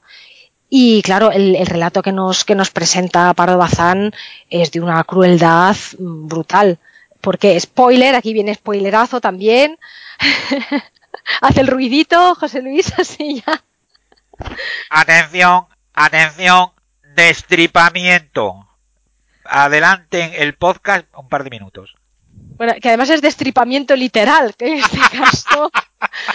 Porque, ¿qué hacen? Pues eh, esta, digamos, esta, esta pareja de molineros que se encuentra con, con que tienen que cargar, entre comillas, con, su sobrina, eh, necesitan dinero para pagar la renta y han, tienen esta noción, que es una noción totalmente falsa, de que el famoso boticario, pues en realidad es un mago y un brujo que utiliza la manteca de las muchachas para hacer sus, sus remedios. ¿Qué hace? Pues la, la molinera, eh, eh, bueno, va, va, a la botica y le ofrece a la muchacha, dice, yo te la vendo, te vendo la manteca, sé que lo haces con esto, ¿no? Y él obviamente lo niega, porque en realidad eh, él, bueno, es un practicante eh, de, medicina que está a, la última de las, de las últimas, a la última de las, de los avances médicos más recientes. Y ahí se, bueno, se ve obviamente el encontronazo entre ciencia y superstición, que, eh, digamos, no, están abocados a no entenderse, ¿no? Y, y por mucho que él le niega eh, esa, esa, afirmación de que él no, no, no, utiliza semejante, semejantes porquerías para hacer sus ungüentos, eh, bueno, se encuentran con que la mujer empecinada en, en, conseguir ese dinero que le hace falta, pues mata a la muchacha y la, la, la, la destripa dejándola en el monte eh, para, para vender a toda costa ese unto que ya, que ya cree milagroso, ¿no? Entonces, Pardo Bazán lo que hace aquí es mm, darle la vuelta al, al, al, relato tradicional, incluso a esa idea de que, el de que el monstruo es siempre alguien ajeno, alguien que, que vive fuera de, de los límites de la familia o, del, o, del, o de la sociedad organizada, ¿no?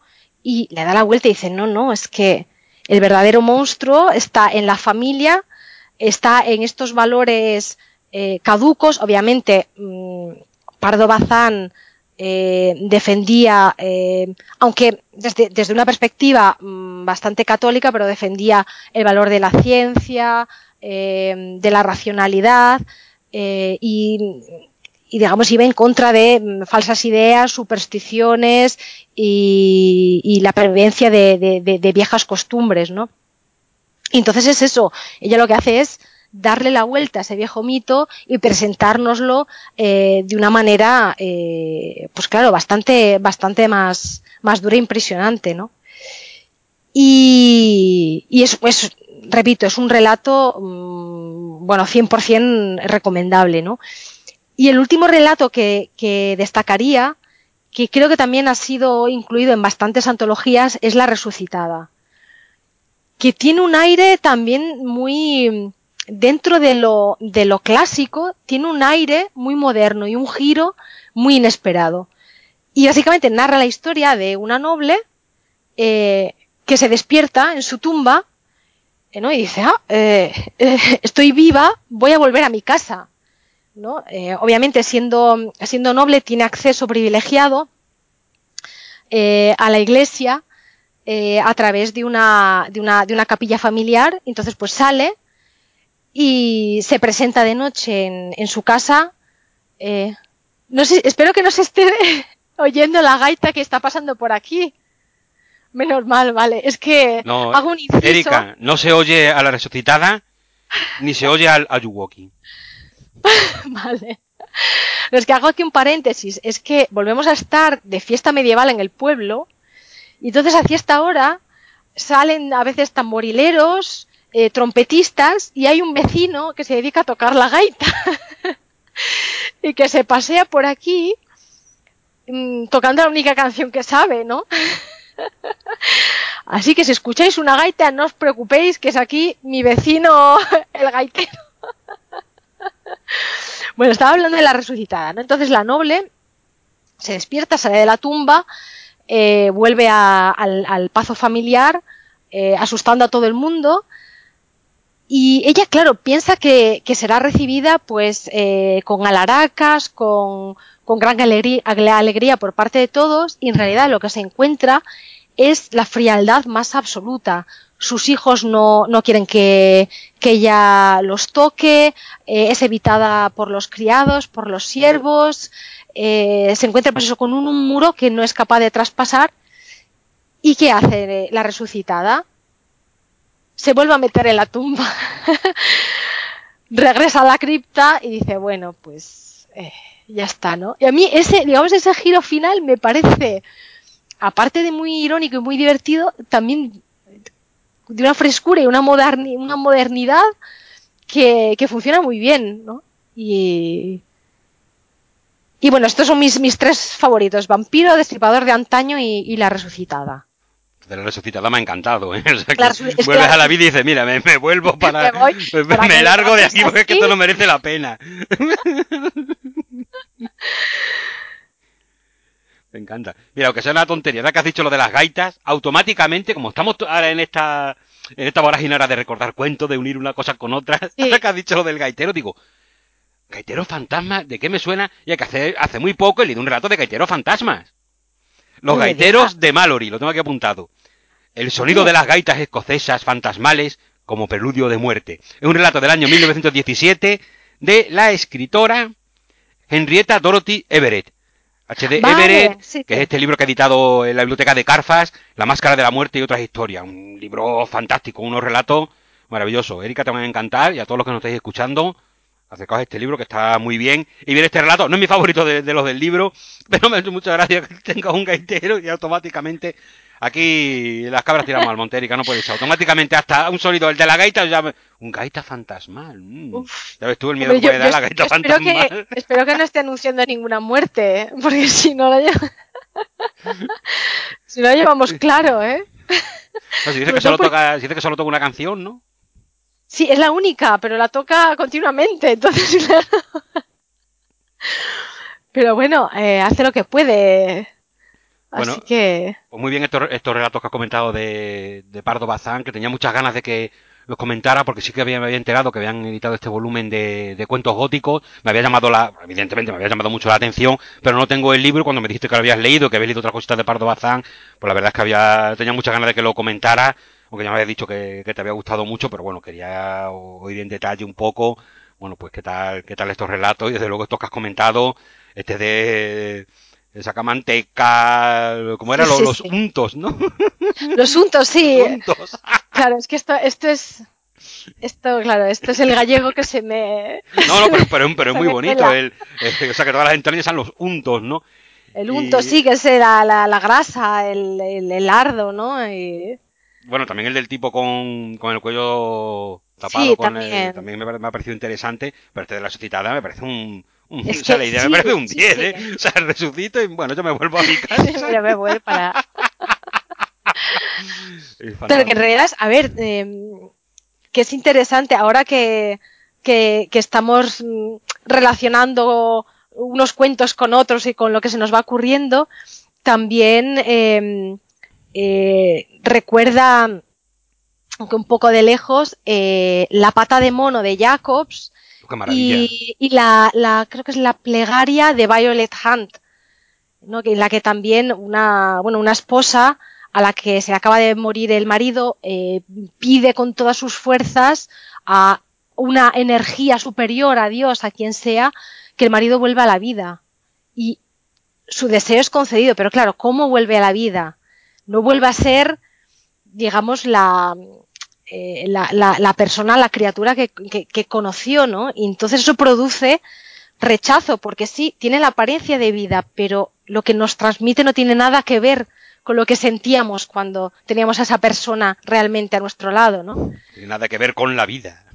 Claro. La criatura. y, y claro, es algo que, que se repite, bueno, que se repite también en Cementerio de Animales de Stephen King, por continuar un poco con la, ¿no? Con, con, con este recorrido eh, diacrónico, ¿no? Por la historia del terror. O sea, que es algo que, que, se, que se repite, que se repite mucho en la literatura, la literatura de terror.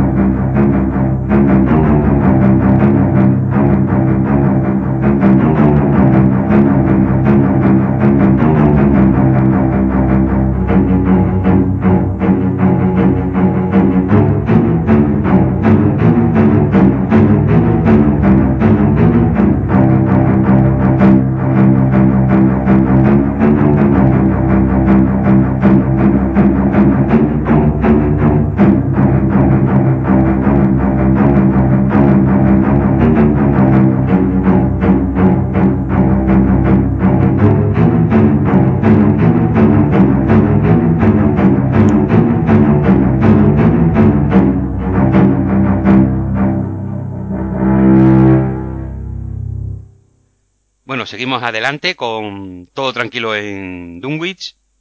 Antes de seguir con el siguiente autor, que ya lo presentará Erika, eh, quería comentar un par de cositas relativas a Stefan Gravinsky, aunque ya hemos estado hablando de la gran Emilia Pardo Bazán.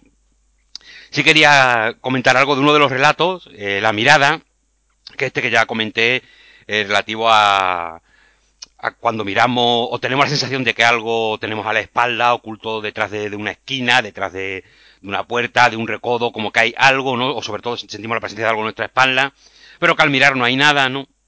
Hay una cosa que apunté aquí porque quería resaltarla, ¿no? Eh, que es un poco incidiendo o insistiendo en esta idea del terror existencialista, ¿no?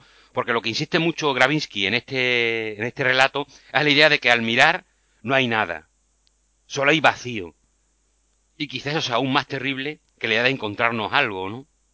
De hecho, él, llega, él escribe en el relato, o hay algo aparte de mí, radicalmente diferente a la realidad que conozco como hombre, o no hay nada solo un completo vacío. Que, este un, que también él insiste mucho en sus relatos de, este terror existencial, que de alguna manera podríamos entroncarlo con, con eh, otro tipo de terror que estaba también surgiendo en la época, que para el año en que escribe Gravinsky este relato, 1922, pues está empezando a tomar forma, ¿no? Que era un poco la idea del horror cósmico de, Lovecraft, ¿no?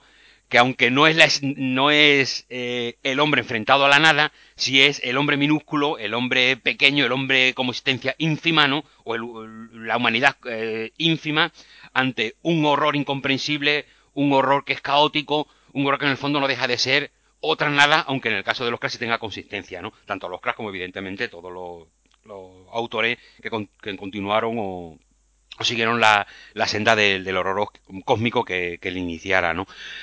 Es lo que comentábamos un poquito antes de cómo la, literatura de terror a, lo largo de tantos tantos siglos, ¿no? Consigue traspasar de, un autor a otro, va, siguiendo como una línea histórica, pero también coincide en el tiempo con ideas, ¿no? Que quizá vengan por este principio de siglo, este principio de, de, de siglo XX que fue tan tan, en fin, a, nuestro joven quizá tan loco, pero quizá igual de loco que lo que estamos viviendo ahora, ya, ya veremos, ¿no? Y bueno, esto es lo que quería comentar un poquito de, de Gravinsky. Y también eh, hablé de, la, de, las, de las películas, sobre todo basadas, las que estaban basadas en, la, en su relato La amante de Zamota. Había una muda que es del año 1927, eh, dirigida, a ver que lo tengo aquí, por Leon Tristán, director polaco, para mí absolutamente desconocido. La película está inencontrable. Pero si alguien, porque ahora mismo hablar de películas inencontrables o dificilísimo de encontrar o imposible, a no ser, en fin, siendo muda, eh, hay mucha posibilidad de que esté desaparecida, ¿no? Se ha perdido muchísimo cine mudo. Pero si alguien la localiza o, o da con ella, pues en fin, agradeceríamos infinito tanto Erika como yo, porque nos dierais alguna pistilla de cómo hacernos con ella, ¿no? También de este mismo relato y una versión moderna, estoy viendo aquí, del año 2017. Y aparte de eso, hay más mm, hay más películas y cortometrajes basados en obras suyas, ¿no? Sobre todo a partir de los años años 60, pues hay seis o siete películas y, cortometrajes basados en su obra, lo que bueno, pues nos da a entender de alguna manera que olvidado, olvidado, pues Gravinsky no está, ¿no? Sobre todo con esta, con esta película del 2017. Tampoco es que haya miles de películas basadas en su obra, ¿eh? esto no es Stephen King, pero bueno, es agradable ver que al menos en, en Polonia, pues se le sigue teniendo, no está tan en el olvido como pudiéramos pensar, ¿no? Por lo cual siempre es una idea agradable, ¿no? Todo con un escritor al que, que nos gusta y admiramos. Eh, esto es relativo a, Gravinsky. Y vamos, si quieres, ya, pues con el siguiente libro. Con la siguiente obra. ¿Comento la que tenía yo pensado o, lo haces tú? Porque siguiendo la escaleta, te toca a ti. Pero ah, si quieres, podemos, podemos invertir orden, que no hay ningún problema. No, no, venga, si quieres empiezo yo. Venga. Eh, pero pasa que pensé que me iba a hacer una presentación. Pues fíjate, es que no he tomado ni, vamos, ni una nota. Aparte que no me he leído la, la, la novela que vas a comentar, aunque sí he visto la película, es que no, no, no me he leído ni la biografía del autor ni nada. Si quieres, digo el, el, el título y el nombre del autor y luego ya te paso la pelota. Vaya, vaya, qué seriedad ¿eh? la nuestra. Bueno, pues José Luis va a comentar eh, Holocausto de Robert Marasco. Gracias, Erika. De nada. Que es además, no, que es además una novela que en inglés la ha reeditado recientemente una de nuestras editoriales fetiche, que es Balancourt Books, que es, yo digamos, gracias a la, a la, a la editorial fue como conocí eh, al autor y a la, y a la novela. Bueno, pues vamos a hablar un, un poco de Robert Marasco, que es un autor eh, norteamericano. No tiene, no tiene mucha obra conocida, quizá lo más famoso es una obra de teatro que tengo aquí apuntado, que escribió o se estrenó en Broadway en el año 1970, Child's Play, eh, el juego de, de los niños, o juego de niños, ¿no? El juego de, de, del niño, que es un poco la historia, pues eso, de niños un poco demoníaco, diabólico, etcétera, que por lo visto tuvo un enorme éxito en el, en el teatro, y después su novela del año 73, eh, Holocausto, que en original, por favor, Erika, corrígeme la pronunciación, te lo ruego encarecidamente, Burnt Offerings, Sería así más sí, o menos. bien, bien, sí, sí. Sí, bueno, bien, está, está, está, ahí, está, está, riéndose ahí. Como no si es verdad, no es verdad, no me, no me eches mala fama, José. ¿Cómo te voy a echar mala fama? Es imposible. Bueno, Holocausto, eh, de alguna forma quería incidir un poquito en el, en el título, porque además recuerda, eh, Erika, que te pregunté sobre ello eh, este verano, una de las poquitas veces que hemos podido, tenido oportunidad de, de hablar, te, pregunté por, por el título, ¿no? Porque original, eh, en una traducción literal, eh, sería ofrendas quemadas. Pero claro, esto no termina de sonar eh, bien en, en, español. Porque holocausto, aunque como bien me, me, indicaste, ahora me gustaría de todas formas que si quieres lo explicas tú un poquito mejor, eh, holocausto es verdad que aunque lo primero que nos viene a la cabeza es la idea de, de, del genocidio nazi, ¿no? También hace referencia en las tradiciones judías a esas ofrendas quemadas que se entregan en honor a un dios o en un, acto religioso. Por lo tanto, eh, aunque no suene a lo que debería, digamos, a lo que hace referencia la novela, en esencia sí que, sí que sería correcto, ¿no, Erika? Sí, es que, a ver, el, el sentido semántico primordial del término holocausto es, es eso, es of, ofrenda quemada y, y además etimológicamente eh, holo es total, eh, causto es quemar, o sea, quema, quema total. Era esa ofrenda, eh, sobre todo de, de, de, carne animal, que se quemaba completamente, eh, pues en honor a una divinidad concreta, no solo en el mundo judío, sino también en, pues en, en la Grecia antigua y en otras, en otras tradiciones. Así que, en, en realidad, eh, la traducción holocausto está muy bien traída. Lo que pasa es que eh, a partir de los años 50 se popularizó el término para referirse a la, eh, bueno, a la, pues eso, a la, a la matanza masiva de, judíos y de otras poblaciones. Y tanto es así que incluso en la Real Academia Española, el, el eh, digamos, la primera acepción es la de matanza y no la de, digamos, la del sentido original de ofrenda quemada, ¿no? O sea que, que sí, es, es, es lógico, ¿no? El pensar holocausto, pero este título, ¿por qué? ¿Qué tiene que ver? Y, bueno. Pero en esencia, es, eh, es verdad que sería, que sería. Sí, sí, sería correcto. correcto. Es muy importante atender a este sentido eh, principal o, o fundamental de, del título, porque en el fondo no deja de ser una, una metáfora de lo que de lo que es en sí la, la, novela. Robert Marasco nació en el año 1936, muere en el año 1998, veo aquí, y bueno, paso un pasamos a comentar eh, esta novela, eh, Holocausto, editada por la editorial, o la edición, al menos la, que yo tengo, editada por la editorial Pomaire, eh, su colección, sin colección. Pero bueno, Pomaire es una editorial que sobre todo en los años 70 Fijaos que esta novela yo la tengo porque mi padre la tenía por casa, él la compró, lo tiene aquí apuntado, en el año 76, y estaba por, por casa, y, y por eso, digamos, la, la, la, he podido conseguir, no, o sea, no he tenido que recurrir al mercado de segunda mano, etcétera, sino solamente ir a mi casa y decir así como que no quiere la cosa, eh, papá, me llevo este libro, hasta luego. y disimuladamente, echarlo a la saca Pero bueno, también suelo dejar muchos libros en, casa de mis padres, ¿eh? No solamente me llevo aquí.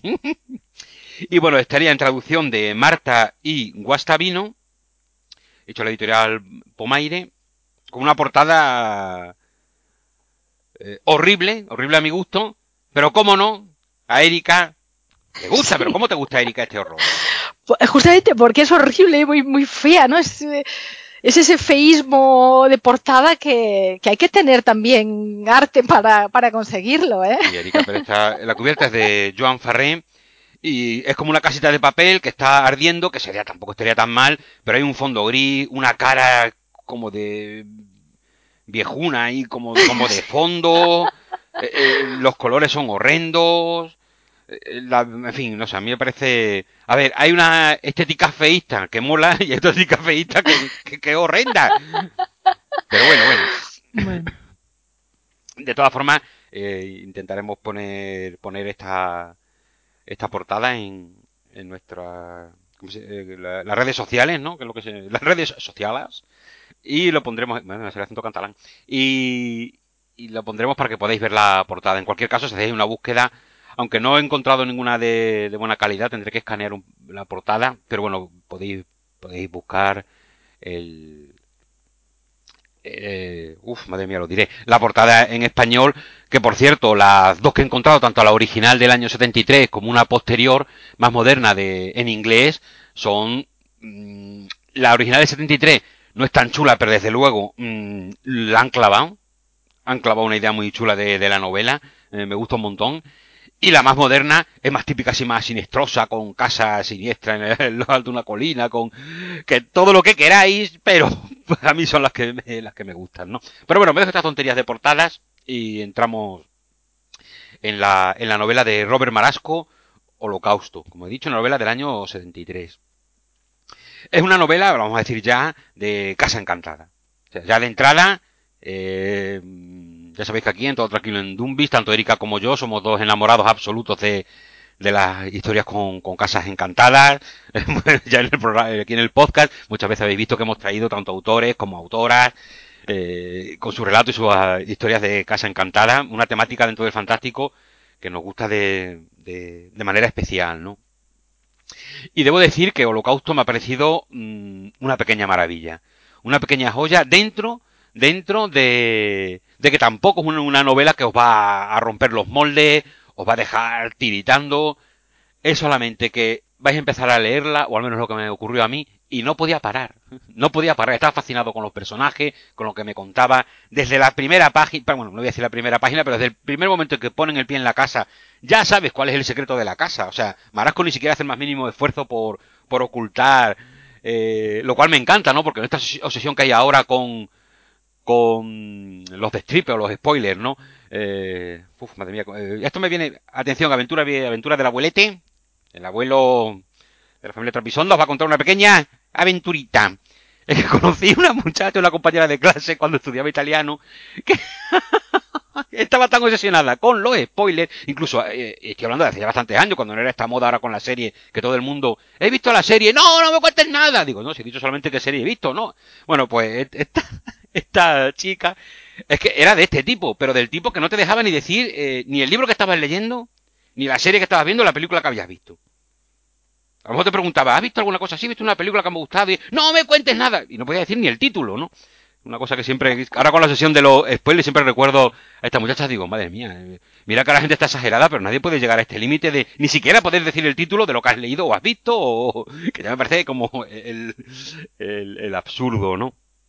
Bueno, pues Robert Marasco, también te hablamos de unos años en que este tipo de, de strippers, ¿no? Desde las mismas desde las mismas contraportadas donde prácticamente le están contando ya lo, que es el intrínculis de la novela, que en realidad se utilizaba, eh, claro, no había redes sociales, no había cuatro mil personas comentándolo, tú pillabas el libro, a lo mejor no lo conocías, y la única forma de saber que te atrapara era que te contaran algo. Entonces no bastaba con decirte una casa encantada, a lo mejor tenían que decirte un poquito, un poquito más, ¿no?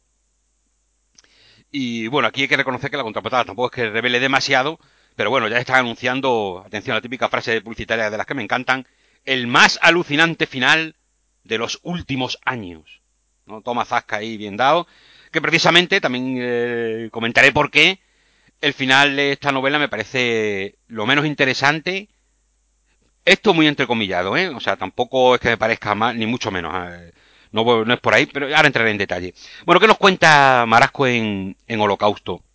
El principio eh, me sorprendió porque te presenta una familia, pero la sensación que tuve es que en ningún momento, esto si, si, alguien la, ha leído, me gustaría por favor que, que, me dijera qué sensación habéis tenido o qué, os, o, os pareció, pero a mí la sensación que tengo es que Marasco en ningún momento hace el más mínimo esfuerzo porque los protagonistas resulten simpáticos. Tampoco que resulten especialmente antipáticos, pero en su afán de, presentarnos a una familia joven con un hijo absolutamente normal, del montón, eh, describe sus vidas y es, casi no tiene el más mínimo interés. Lees por cómo te cuenta, lo bien que detalla ese tipo de, familia, ese tipo de personas, ¿no? Pues él, es un profesor que está, estamos en los años 70, está, en fin, prima la, familia tradicional. Tenemos el padre de, de familia que es un profesor que por lo típico que está cansado, no termina de evolucionar, no termina de ascender, está como atascado, los alumnos no hacen más que molestar, ese gran trabajo que está escribiendo sobre un estudio literario nunca termina de arrancar y necesita tiempo para ponerse con él, pues lo típico, eh, un poco atrapado en la monotonía, y una esposa, porque le sucede un poco lo mismo, ¿no? Eh, viven en una zona, en el barrio de Queens, en Nueva York, y la verdad es que la forma en que describe este barrio eh, Marasco es sensacional. Es sensacional porque solamente describiéndote el edificio, la casa, lo que ven por la ventana, el vecindario, los ruidos que se oyen eh, a lo largo del día por todo el edificio, eh, te sumerge a la perfección en esa vida monótona, cotidiana, donde los mismos protagonistas son personajes grises, porque están en un entorno gris y no son capaces de, de, de huir, ¿no? Este barrio de Queen lo describe Marasco, todo, pues todo lleno de familias jóvenes, porque una zona barata donde se puede ir a vivir aunque no ganes mucho, mucho dinero, entonces son todos, casi todos son o bien familias jóvenes, o solteros, eh, o personas mayores. Digamos siempre eh, mm, gente con un eh, nivel económico, pues que no digamos bajo, pero sí digamos clase media tirando a, bueno, en fin, lo que seríamos nosotros un poco para... ya sabéis que la diferenciación está... Bueno, aquí en España también las ya lo bestia, pero en Estados Unidos son mucho más quizás sean un poco más, más acusadas, ¿no? Eh, quizá aquí no se note tanto porque tenemos seguridad social y este tipo de, recursos que nos permiten eh, tirar adelante con un poquito más de, desahogo, ¿no? Eh, pienso, madre mía, que deriva. Eh, pienso en estos escritores norteamericanos que cuando tienen algún problema de que tienen que hospital alguna enfermedad, tienen que, andar pidiendo dinero. Esta misma escritora rusa, esta Robinets, que le pasó hace poco con su marido que enfermó. estas historias tremendas, ¿no? Que bueno, aquí al menos, mira, eh, en fin, de eso afortunadamente estamos un poquito a, a salvo, ¿no? Bueno, mm, tras esta defensa de, de la seguridad social, que... que por mucho que se queje la gente, yo la defiendo, la defiendo un montón. Y mira que yo no voy casi nunca al médico. Pero, pero, eh, en fin, eh, amigos, amigas que, que van, realmente solucionan sus problemas y Sí, yo también he tenido alguna experiencia este verano de la que no hablaré y bueno, la verdad es que, que fue bien, digamos que podía haber ido muy mal y fue bien, así que hacemos un inciso aquí en medio de Dos años después eh, eh, empezaré a hablar de por fin un poquito más de la novela. Pero bueno, todo ese tipo de cosas, pero lo que me gusta de esta misma tontería que ha pasado, que me he puesto que hablar de otras cosas, pero mm, es lo que, lo que te lleva, cuando empiezas a leer este, este entorno tan cotidiano que te describe también Marasco, continuamente te lleva a, a pensar en, lo hace muy real porque automáticamente piensas en tus cosas cotidianas, en tu día a día, oye, ¿cómo me defiendo yo de esto? Eh, fíjate, esto me recuerda cuando, pues, un momento aburrido en casa, no sabes qué hacer, estás como un poco atrapado, si quieres, en, esa monotonía de todos los días, eh, se van como repitiendo, y sientes que tienes que escapar, pero tampoco es un agobio infernal que no te deje vivir, es solamente que, como un pequeño peso que día a día eh, no llega a convertirse en una losa, pero que hay momentos en que te paras a, pensar y sí, puedes sentirlo como que tienes encima un, peso enorme, ¿no? Eh, eso es un poquito lo que le pasan a, al, matrimonio protagonista, a, que rondan pues, sobre los 30 años, que es Miriam, que sería la madre, Ben el, padre, y, o esposa y marido, y David, que es su hijo de, de 8 años, ¿no? que por lo que van contando de su vida cotidiana, tiene la sensación, o ellos tienen la sensación que te la transmiten muy bien, de que hay que salir de allí, ¿no? De ese, de ese barrio eh, de Nueva York, al menos durante el verano, ¿no? Para, para volver con fuerza y enfrentarse a la, a la, vida normal, pero por lo menos tener ese espacio de, de, verano en el que puede ser la liberación, el salir de la gran ciudad, ir a algún sitio donde puedan eh, olvidarse de todo y, y, tomar fuerzas, ¿no? Me encanta porque no solamente describe, con, dentro de que son ideas muy muy normales que hemos visto muchas películas, hemos leído muchos libros, ¿no? Pues esto de cómo te enfrentas a la, cotidianidad, fijaros, eh, Ben, ¿no? El, el, el, marido, que es el profesor agobiado por, la, por las clases y que no escribe su librito, ¿no? Eso, cuántas veces lo, lo hemos visto. O Miriam, ¿no? Que es la ama de casa, que está obsesionada con la limpieza, con el orden, con el control, y, que en la misma desesperación de, de, del aburrimiento cotidiano, cualquier falla, de repente esa, esa, ese polvo que de repente se ha acumulado en un sitio que no debería estar ahí, el ruido de los vecinos, eh, su hijo que sale a jugar y lo tiene que llamar por la, por la ventana, te van creando una frustración, una desesperación en cosas que, que por sí, aislándolas, no son nada, no, no tienen peso, no tienen fuerza para hacerte ningún tipo de daño, pero sin embargo, que acumuladas una tras otra, día tras día, en ese entorno prácticamente sin, eh, sin esperanza, siendo eh, esperanza una palabra quizá demasiado fuerte, pero sí que eh, acaban pesando y acaban convirtiéndose en, en, algo en algo terrible, ¿no? Eso mmm, Marasco eh, lo cuenta, eh, rep repito, sin ser algo original, pero lo cuenta con mucha sencillez, es muy efectivo y además incidiendo en esto que os comentaba, que estos protagonistas en ningún momento ni siquiera te caen bien son tan cotidianos que puedes pensar que son tus vecinos o eres tú, mismo en el día más gris que te puedes imaginar, eh, que, que, que, evidentemente no te caes bien a ti mismo, ¿no? Cuando te ves en, eso, en esos días y en esa especie de que, estás atrapado en esa telaraña de la que no eres capaz de, de, de desprenderte, ¿no? En, eh, como contrapunto a, a, esta familia está la tía Sara, ¿no? La tía Sara, que es eh, la tía de, de Ben, el marido, que es una anciana de 74 años, que, bueno, eh, es, el, es mi personaje, eh, del principio es mi personaje favorito. Porque dentro de que el niño, eh, digamos, vive un poquito más en libertad, no está atrapado, digamos, en esa cotidianidad de los padres, aunque sí también tiene su deseo y se aburre y arma demasiado escándalo y es demasiado desobediente, el pobre quizá por, porque siente esa presión de, de, un sitio en el que para que ir a jugar tiene que tener mucho cuidado, está toda la, hay muchos coches en la calle, hay un montón de niños mayores que le pueden pegar, pues lo típico, ¿no? Sin embargo, tenemos a la tía Sara, esta tiene de 74 años, que siendo consciente de la edad que tiene, sin embargo, se dedica, sabe dedicarse a la buena vida, ¿no? Eh, tiene su, fuma de vez en cuando su cigarrito, lo que es una empedina fumadora, pero sí con su cigarrito, con su boquilla elegante, pues echa su cigarrito, se toma su martini, su whiskycito, va a jugar con las amigas a las cartas, va con la, va con, con su sobrino o con su, o con la esposa de su sobrino y su, y su, es que no sé cómo sería el hijo de tu sobrino familiarmente, cómo se llamaría eso. Y tu eh... mini sobrino. y bueno, pues tiene esta relación que prácticamente la única familia que tiene, que familia, familiares que tiene, y, y, ella pues se siente muy agradecida de que cuenten con ella, pues por ejemplo, si hay que hacer la, eh, la compra, pues cuentan con ella para que ella no tiene coche, pues ellos la llevan para que también pueda hacer sus compras. Es un poco el, el reverso divertido, ¿no? Justo en un momento en que, eh, digamos ya, el, el final de la vida, y sin embargo vemos a esta tía Sara, ¿no? Que es un personaje muy positivo, lleno de vida, y que precisamente en un momento en el que quizás ella también puede estar sufriendo ese tipo de, de monotonía, sin embargo lucha contra ella también con cosas muy sencillas, ¿no? Y es un personaje que, que me gusta mucho, sobre todo, repito, porque Marasco, lo, la verdad es que lo, lo, lo describe muy bien, te, los, los hace sentir muy vivos, y quizá lo más importante, independientemente Oye, lo he dicho ya también muchas veces. Yo cuando leo, para nada necesito sentirme identificado con los, con los personajes de las novelas, ni siquiera que me caigan bien. Pero aquí lo que me encantó es que dentro de que ninguno te cae especialmente bien, quizás la tía Sara un poquito mejor, pero los sientes muy vivos y automáticamente quieres saber qué ocurre. Quiero saber qué pasa eh, podrán irse de vacaciones, empiezan a buscar, me recuerdo un poco a un fragmento de vida de Arthur Match en el momento en que se ponen ellos a buscar que quieren comprarse una cocinita y quieren comprarse el matrimonio protagonista de un fragmento de vida, ¿no? Que quieren comprarse y se tiran ahí un montón de páginas discutiendo sobre qué, qué compran o qué no compran, ¿no? Ese momento cotidiano, que Arthur Machen también lo hacía de manera maravillosa, ¿no? Bueno, Arthur Machen o Arthur Maken.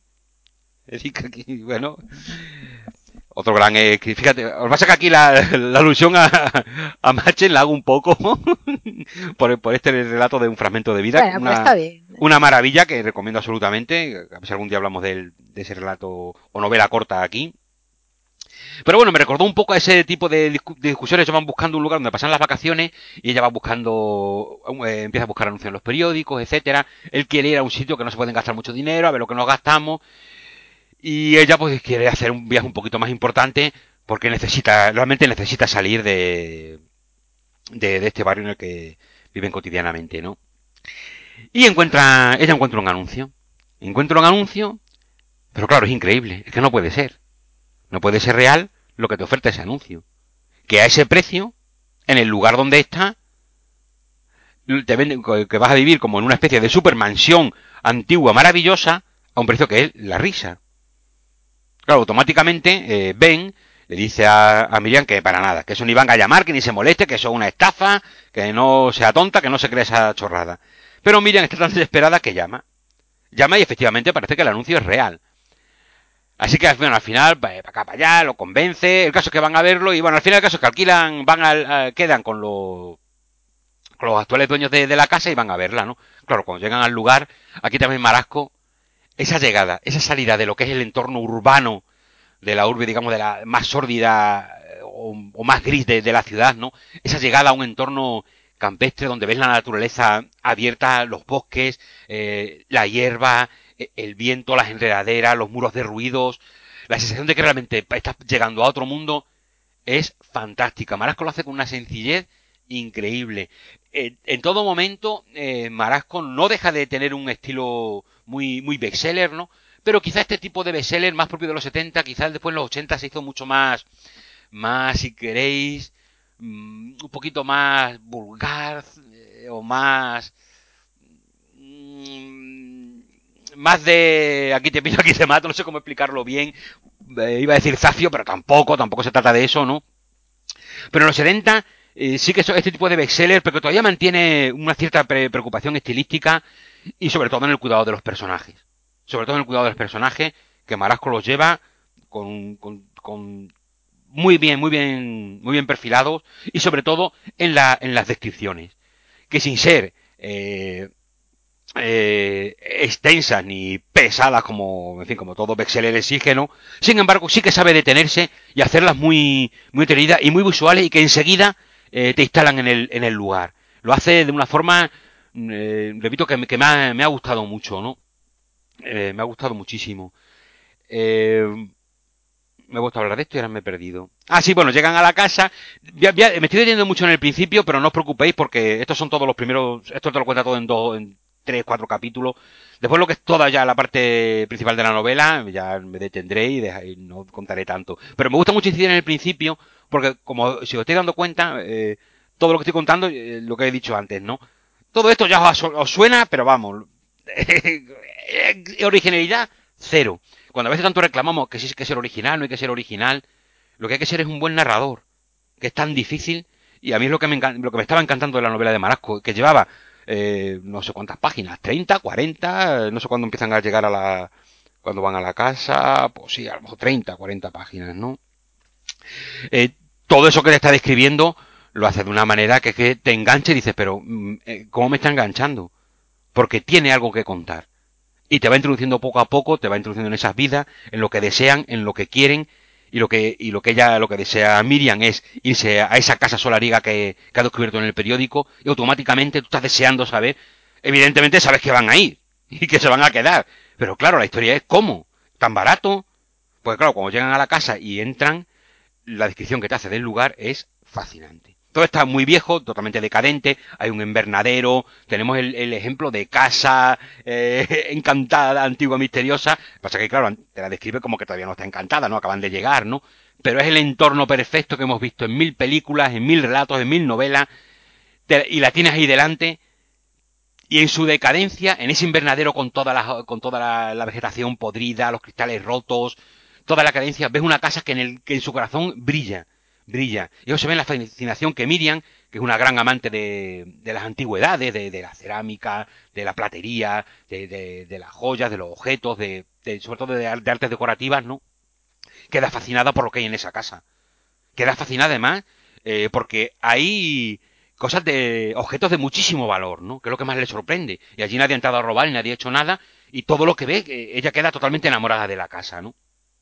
Y en ese momento, cuando están allí esperando a que lleguen los dueños, llega un tal Walker, que como el viejo encargado, eh, y el viejo que estaba medio un poco tirado, ¿no? Y empieza a explicarles un poquillo de la casa, no sé qué. Dice, no, pero esperen, tienen que llegar los dueños. Y en ese momento llegan los dueños. Roth Alardais, que es la, la dueña, que es una, una señora mayor de 60 años, y su hermano, en silla de ruedas, Arnold Alardais. ¿Cómo, cómo puedo explicar qué dos personajes tan maravillosos que aparecen en, solamente en este momento en que eh, hablan con la, con la pareja para decirles que se queden en, en, la casa y las condiciones que tienen para quedarse allí, ¿no? Qué forma tan maravillosa de describirte a este matrimonio, eh, matrimonio, perdón, Claro que al principio pensé que es matrimonio, pero para nada, porque discuten como si lo fueran, ¿no? En la silla de ruedas, todo el rato quejándose. Pero es que son dos hermanos excéntricos, descritos con, con una genialidad que es... Son muy divertidos, pero en todo momento las bromas que hacen, los chistes, las miradas, todo Marasco todo esto lo hace muy transparente, ¿eh? O sea, Marasco en ningún momento eh, oculta sus intenciones, sino en todo momento tú lo estás viendo, ¿no? Y tú la sensación que tienes es, madre mía, estos dos personajes tan maravillosos están mintiendo como si no hubiera un mañana. están, eh, incluso, eh, estás leyendo y puedes ver la mirada eh, entre sardónica, irónica y, y, diabólica, pero esta de forma diabólica simpática, ¿no? De alguien que te está, dice, no, no, quédense, quédense en la casa. Por supuesto, esta casa está hecha para ustedes, porque la cuidarán, ¿verdad? La cuidarán. Y, de repente se van a discutir entre ellos, pero tú crees que no, que se llevarán la casa, que sí, que no, no, pues, no se la merecen, que sí que se la merecen. Y de repente se ponen a hablar otra vez normal, ¿no? Y claro, el matrimonio está totalmente alucinando con estos dos viejos y viendo que realmente, viendo que realmente pueden alquilar la casa para todo el periodo vacacional por un precio que es la risa. Pero claro, el viejo, lo, la pareja esta anciana tiene que comprobar que realmente se merecen eh, quedarse en, la casa. Y por supuesto, merecerlo es asegurarse de que, eh, de que la van a cuidar. Automáticamente, eh, Roth, la, anciana, dice que sí. Esta pareja, con este niño, estos son los elegidos. Esta, eh, sois vosotros los que deberéis quedaros aquí. Sin duda, sé que vais a cuidar la casa. El hermano todavía tiene sus dudas, pero es casi más por hacerse un poco el por hacer un poco el paripé, o sea, enseguida se nota que porque realmente no quiera que se queden, está encantado. O sea, ellos están encantados, eh, la sensación que te da todo el rato es como que les hacen un favor por alquilársela tan barata, pero te transmite muy bien Marasco en lo que hablan los personajes, que en realidad están locos de contento de que por fin han encontrado la pareja que necesitan para su casa. Y esta idea, claro, te llena de... es tal desasosiego el que empieza a introducirte ya Marasco en la novela, un desasosiego que irá creciendo de una manera brutal a lo largo de toda la novela, que es una maravilla. Y es lo que te arrastra a que no puedas dejar de leer, ¿no? Porque evidentemente, en fin, ya lo sabemos, ¿no? La casa está encantada. Pero está encantada de una manera en el que... Mm, bueno, a ver cómo lo digo. Aunque no es estrictamente así, pero cuando la estás leyendo, no hay espectros, no hay apariciones, no hay momentos de miedo a, lo típico, sino que va en otro tipo de relato de, terror, más, más, centrado en lo que comento, en el desosiego, en, un horror psicológico, eh, porque en el fondo lo que hará la, casa, eh, el ente solariego, por decirlo de alguna manera, ¿no? Quien los irá poseyendo y, lo hará, y los irá haciendo cambiar. Utilizando a Miriam para sus intereses, Miriam de hecho se convertirá, se dedicará a cuidar la casa, estará hasta hasta límites obsesivos cuidando cada objeto de la casa, será casi una sirvienta dedicada exclusivamente a, a cuidar la casa, olvidando eh, prácticamente a su marido y a su hijo, mientras que en el marido incidirá de otra manera, que es eh, sacando a, a, luz todas sus frustraciones pero llevándolas al exterior de una forma muy violenta. Violenta en momentos en que él pierde conciencia, no es capaz de controlarse, pero cuando retorna a la conciencia, recuerda perfectamente todo lo que ha hecho y se siente culpable. Y estamos hablando de no solo ataques al, ataques al hijo, sino también ataques a la, a la mujer, porque esta posición de la casa que tira de, la esposa lleva al marido a que se sienta rechazado. Y esto crea dos o tres momentos en que el marido reclama de manera sexual a su esposa que le haga caso, que Marasco entra en un... O sea, pone a los personajes en un límite que si no te caían simpáticos en este momento, bueno, al marido prácticamente lo estás odiando. Pero es que ella, no sé, te, revuelve mucho, mucho por dentro porque los pone realmente, consigue llevarlo a las situaciones límite sin que en ningún momento se le rompan los personajes. Pongo que en estos momentos los odias, en cuanto toman conciencia, vuelve a ellos, tanto la esposa como el marido, te das cuenta que aunque algo les está sacando lo peor que hay en ellos y que ese, ese mal está dentro, no dejan de ser humanos. Y son cosas que si no tuvieran esa influencia exterior que no pueden controlar, podrían controlar esa, esos sentimientos, ¿no? Eh, ella, el de abandono total de, la familia y olvidarse de, de los que la rodean y dedicarse solamente a los objetos de la casa, él a reclamar más allá de lo que te da derecho a reclamar a cualquier persona, ¿no? Eh, de la forma violenta en que, en que él lo hace y sobre todo también en los ataques al, violentos al hijo, en el que pierde la cabeza y, lo ataca de una forma muy, muy violenta, ¿no? Con el error evidente que cae en el hijo. Y, por, y, también evidente todo lo que esto afecta de manera más indirecta eh, al, al, niño de la casa, pero también a la tía Sara, que es invitada a que esté con ellos y pase con ellos las vacaciones, ¿no? Es curioso porque eh, los personajes que más controla, más se preocupa de controlar la casa es el matrimonio, a ella porque la necesita y a él porque es, digamos, el enemigo fundamental que va a estar todo el rato tirando hacia el lado contrario de, de la esposa. Digamos que, que, la casa inicia un combate, por decirlo de alguna manera, eh, para, para, que ese marido eh, se convierta en lo más horrible que uno puede imaginar para esa esposa. Los afán es separarlos, convirtiéndolo en un ser horrible, incapacitándolo cuando le interesa. El dominio de la casa es total sobre el, matrimonio. Eh, hay un momento en que el marido se dará cuenta de que aquello no es normal. De que algo está sucediendo en la casa que los está haciendo cambiar a todo. Está sacando lo más horrible que hay en él. Lo más horrible en, en todos los sentidos. Ha atacado a su mujer, ha atacado a su hijo. Y la sensación que él tiene de, de angustia y de horror por lo que ha hecho, mm, realmente no lo dejan vivir. No lo dejan vivir. Y, y, la... Y la esposa pues tiene otro tipo de... No sé si estoy contando demasiado, Erika, quizá. de esta forma me estoy deteniendo en cosas un poquito... Bueno, un poquito no son importantes, pero es un poco lo general. No estoy entrando en, los detalles concretos porque lo bonito de Marasco es como, a base de pequeños detalles, te va introduciendo todas, estas ideas y sobre todo una novela muy de atmósfera. De la tensión que crea en cada página, cada situación. Eh, cuando eh, el matrimonio está hablando de una manera normal y cotidiana, estás continuamente con el temor de que alguno de los dos se rompa y, y la parte de posesión salga a la luz. Consigue tener tensión en todo, en todo momento. Y una de las cosas que, pues, evidentemente, más me ha gustado de la novela. Pero también como el niño, eh, David de 8, de 8 años y la tía Sara, eh, siendo los personajes más débiles, precisamente son en los que más se cebará la casa, en la manera en que eh, son los que al final serán las víctimas más inocentes, por decirlo de alguna manera, ¿no? porque aunque el marido no deja de ser una víctima del, del ataque de la casa, el mal eh, subyace dentro de él de alguna manera. Ya es un adulto y como adulto ya tiene... Eh, todos los adultos lo tenemos. Hay algo malo en nosotros que intentamos...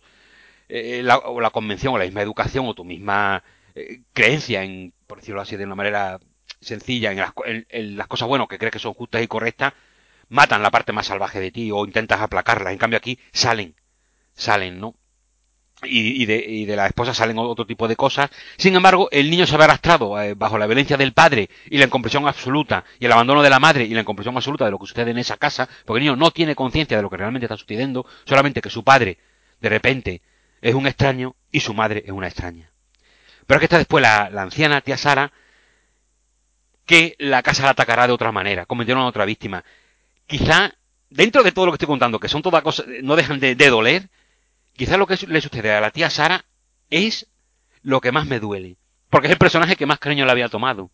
es un personaje que le, no sé, no, sé me, me, parecía muy divertido, era casi el único que daba respiro en esa casa, cuando todo empieza a torcerse, ella se mantiene fuerte, se mantiene viva, pero ostras, ostras, la casa no tiene piedad, la casa no tiene piedad. Y lo que hace con tía Sara realmente es, es doloroso. Me dio mucha rabia, me dio en parte mucha rabia porque es de estos personajes que te gustaría que fueran capaces de, resistir, pero pero Marasco mm, te está contando realmente eh, un lugar, no voy a decir infernal, sino que necesita tan desesperadamente algo que arrasará y destruirá todo lo que haga, todo lo necesario, con tal de conseguir lo que la casa necesita. La casa, evidentemente, tiene un secreto. El secreto está. Bueno, a ver, no voy a contar el secreto, pero es que al principio la pareja de hermanos lo está contando, ¿no? te, te, lo dicen. Dice, mire, la única condición es que tienen que cuidar la casa, evidentemente, pero eh, nuestra anciana madre vive aquí. Dice, ¿cómo? ¿Cómo que su anciana madre vive aquí? ¿Cómo está cuidándola? Dice, no, no, no. Ella vive en, el ala, eh, aquella ala lejana de la casa, en una habitación. Ella no sale nunca de su habitación. Lo único que deben hacer, aquí Erika te vas a, a reír por cosas ajenas, pero lo único que, tienen que hacer es, tres veces al día llevarle una bandeja con comida y ponérsela en la puerta. ¿Esto no se recuerda algo? Bueno, esto una, ay, perdóname, esto una pequeña broma privada con Erika. Erika está con cara que José Luis no sé de qué diablo estás hablando. Bueno, claro, no, es que... Sí, un, relato totalmente fallido que hice ahí, que también tenía que ponerle en la puerta la comida. La ah, vale. A ver, me, hace mucha gracia porque, claro, Marasco, Marasco es sensacional como lo cuenta, porque Marasco es consciente de que la idea de una persona encerrada que le deja la comida en la puerta es algo tradicional de la novela gótica. Ah, vale, vale, ahora, ahora caigo. Ay, ay, y es algo que, que él utiliza, claro, lo explica muy rápido, pero es algo que has visto tantas veces que él se detiene y lo cuenta como muy rápido, pero le funciona en la novela de una manera sensacional, porque esto le da pie a un montón de situaciones sencillamente geniales. ¿Qué es, lo, lo que creo que hace bien Marasco? Utiliza un montón de cosas tradicionales de Casa Encantada, eh, personajes poseídos por el poder de la casa, ese personaje extraño que no sale nunca y el que hay que dejarle la bandeja de la comida, entonces uno va a ver si ha comido o no cada las tres veces al día. Ay, Dios mío, que llego tarde a ponerle la bandeja, tengo que ir corriendo a ponerle la bandeja, que a ver si lo que va a pasar, no pasa nada, pero corriendo a ponerle la bandeja. Todas situaciones, si queréis, hasta incluso clásicas o ya muy conocidas de, la, de las novelas y relatos de Casas Encantadas, pero que Marasco lo utiliza todo para crear desasosiego, tensión y horror, que al fin y al cabo es de lo que, de lo que se trata, ¿no? Y sobre todo darle una fuerza a esa casa en decadencia que poco a poco va volviendo a la vida. Poco a poco, eh, evidentemente tienen a, la, esposa como una esclava, pero poco a poco va recuperando vida, va recuperando su esplendor, ese invernadero eh, maravilloso que de repente las plantas empiezan a reverdecer, eh, los cristales empiezan a estar limpios, todo se va llenando como de, de, de fulgor, una, una, una casa que renace, ¿no? Renace porque las ofrendas que le han sido entregadas son de su, son de su agrado. Me parece, eh, aunque digáis, ¿cuánto nos has contado, José Luis? Creedme que quedan muchísimas cosas. Hay un, un, sobre todo toda la, la, la de, digamos, de, el primer tercio del libro en adelante, que cuando ya se introducen en la casa, es sencillamente fantástico. Y fijaos que es el tipo de literatura de casa encantada que no es eh, mi favorita, que es la que se trata sobre todo en, en, posesión y evita tanto las apariciones fantasmales, cosas espectrales, etcétera, sino por otro derrotero. Pero qué bien lo hace Marasco, cómo juega con cosas que sobre todo a día de hoy, pues ya no pueden, no sé en el 73, imagino que también, pero sobre todo a día de hoy, no suena muy conocida, pero la lees en él y te da la sensación, no ya tanto de nuevas, sino que qué bien utilizadas están. Así se cuenta una historia, así te introduce, cómo, cómo te engancha, cómo te atrapa. ¿Qué personajes? ¿Cuántas cosas para discutir sobre ellos? De los personajes se puede estar hablando mm, con puntos de vista distintos, se puede discutir de ellos. Hay un montón de cosas. Claro, también lleva, eh, sin entrar nunca en terreno gore, en cosas desagradables, sí que apunta momentos realmente tremendos en la novela, muy, muy duros, ¿no? Y eso a mí me, me, gusta mucho de, de, de Marasco, ¿no? Como, en el fondo, una novela que aunque en algún momento sí que de un golpe sobre, digamos, perdóname la expresión esta tan típica, no de un golpe sobre la mesa o de un momento de impacto, en realidad todo es sugerencia. Te puede tirar tres páginas describiendo cómo la, la esposa está limpiando uno, unos objetos de, de una alacena y la forma en que ella te describe los objetos que ve, lo que está haciendo, tú notas, vives, sientes que esa persona está absolutamente poseída por algo que la lleva a que no sea capaz de dejar de limpiar. Cada objeto, cada, eh, cada rincón de la casa cuidado como, si, como si fuera más que su propio hijo, ¿no? Este tipo de cosas son las que te llenan de desasosiego, las que te contagian, las que hacen realmente grande la novela de Marasco. Comentaba antes del final, que bueno, evidentemente está la porción final donde te explican todo, que a mí con esto me pasa con lo que las novelas de misterio, siempre me sobra un poco. Aquí está tan bien contado lo que se supone que es eh, el secreto, que, repito, sabes qué es, porque Marasco, repito, no lo oculta ni le, interesa mantener el misterio, pero digamos que no sabes cómo se va a revelar de una manera final, ¿no? Cuando por fin se revela todo y lo podemos eh, acceso a todo. Me recuerda un poco a la novela de misterio cuando te cuentan el final todo reunido en la habitación, etcétera. A mí me, por una parte me sobra un poco, pero tengo que verdad que si no estuviera, la queja sería, oye, que no ha cerrado bien, ¿no? Sin embargo, sí que cierra bien posteriormente. Porque al final tienen su aparición otra vez estos grandes personajes que son Walker y esta pareja de ancianos, estos hermanos ancianos, absolutamente, absolutamente maravillosos, que además, y con esto ya voy a terminar, ya llevo bastante, madre mía, que, madre mía que llevo bastante, eh, que es la película que no he podido ver, hay una versión en película del director Dan Curtis, que quizás eh, es muy conocido por la serie televisiva esta de los años creo que de los finales de los 60, primero déjame que lo mire, de, sí, de finales de los 60, que en, español, en español se llamó Sombras en la Oscuridad, que es la famosa Dark Shadows. Que creo que hay una película moderna. Tim Burton que hizo una versión de Dark Shadows, ah, no me acuerdo ahora. Ah, pues ahora que lo mencionas, sí, creo que sí. Creo que hizo una versión, que ni la he visto. Sí. Bueno, pues hizo una. Dan Curtis hizo una versión en el año 76 de esta novela eh, que en español se tituló Atención, pesadilla diabólica. Tin, tin, tin, tin. Claro, es que con ese título puede ser cualquier cosa. Sí, lo llevas al rollo diabólico que no va por ahí. Bueno, pero en fin, pero bueno, vale, el título es lo de menos. Pero lo que me fascinó es por lo que me hubiera encantado ver la película para poder, poder comentarla, pero no he sido capaz de dar, de dar con ella, aunque aquí reconozco que quizás ha sido demasiado torpe. Y bueno, en fin, no entraré en detalles, pero no. Pero bueno, claro, están protagonistas Karen Black eh, eh, hace el papel de Miriam. Karen Black, una actriz fascinante que en los 70 tuvo bastante protagonismo, después de, desapareció un poquito, pero una actriz por la que siento un cariño, un cariño especial, la protagonista de, por ejemplo, una de las coprotagonistas de la trama de Alfred Hitchcock, por ejemplo, ¿no? Una actriz que además la imagino perfectamente en el papel de Miriam. Quizá lo que más me ha encantado, igual la película me parece un rollete, ¿eh? Pero en principio, la elección de los actores de verdad que me parece una me parece una maravilla, ¿no? Para una película de los 70, pienso en los actores y veo los que han elegido para la película y digo, no son, eh, no sé, me parece una maravilla. De marido Oliver Reed. Oliver Reed, el actor inglés, que además, sabiendo que en la vida privada Oliver Reed era un tipo, por decirlo de una manera suave, borrachuzo, violento y algo y algo fullero y gustador de las tanganas y los y las peleas no eso apareció en televisión en la BBC bueno hay una que un amigo una vez me me puso que era, fue una entrevista que hacían en televisión donde decía unas cosas. Estaba medio borracho no hacía más que decir barbaridades la, la, entrevistaba una, una periodista, le dijo todas las barbaridades ultramachistas que os podéis imaginar y más allá el tío, claro, era horrible, pero al mismo tiempo tenías que reír porque es que era tan desfasado. Eh, en fin, eh, un poco locurote, ¿no? En fin, también a lo mejor fue eh, porque el pobre, bueno, pobre, sin pobre, no hay excusa, ¿no? Pero que, fue borracho a la entrevista y, la cagó completamente. Pero por lo visto sí que tiene fama de pendenciero y, y violento. Claro, perfecto para, para, para este papel, porque, porque te lo imaginas, ¿no? Oliver Reed, que saberse tan caballero, tan, tan elegante, tan, tan y por, y por, por debajo oculta esa violencia que de repente explota y échate a temblar, ¿no? Maravilloso esa elección también. Eh, la tía Sara, ¿quién es la tía Sara? Esa anciana, eh, elegante, que, que, se pinta, sabe ser guapa, sabe de 70 años, va con su martini y su cigarrito y se pone allí a la de la piscina, se ha comprado su bañador nuevo para estrenar en la piscina.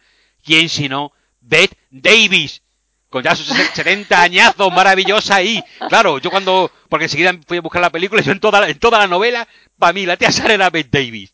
O sea, y es que era maravilloso, porque es que era ella, era ella.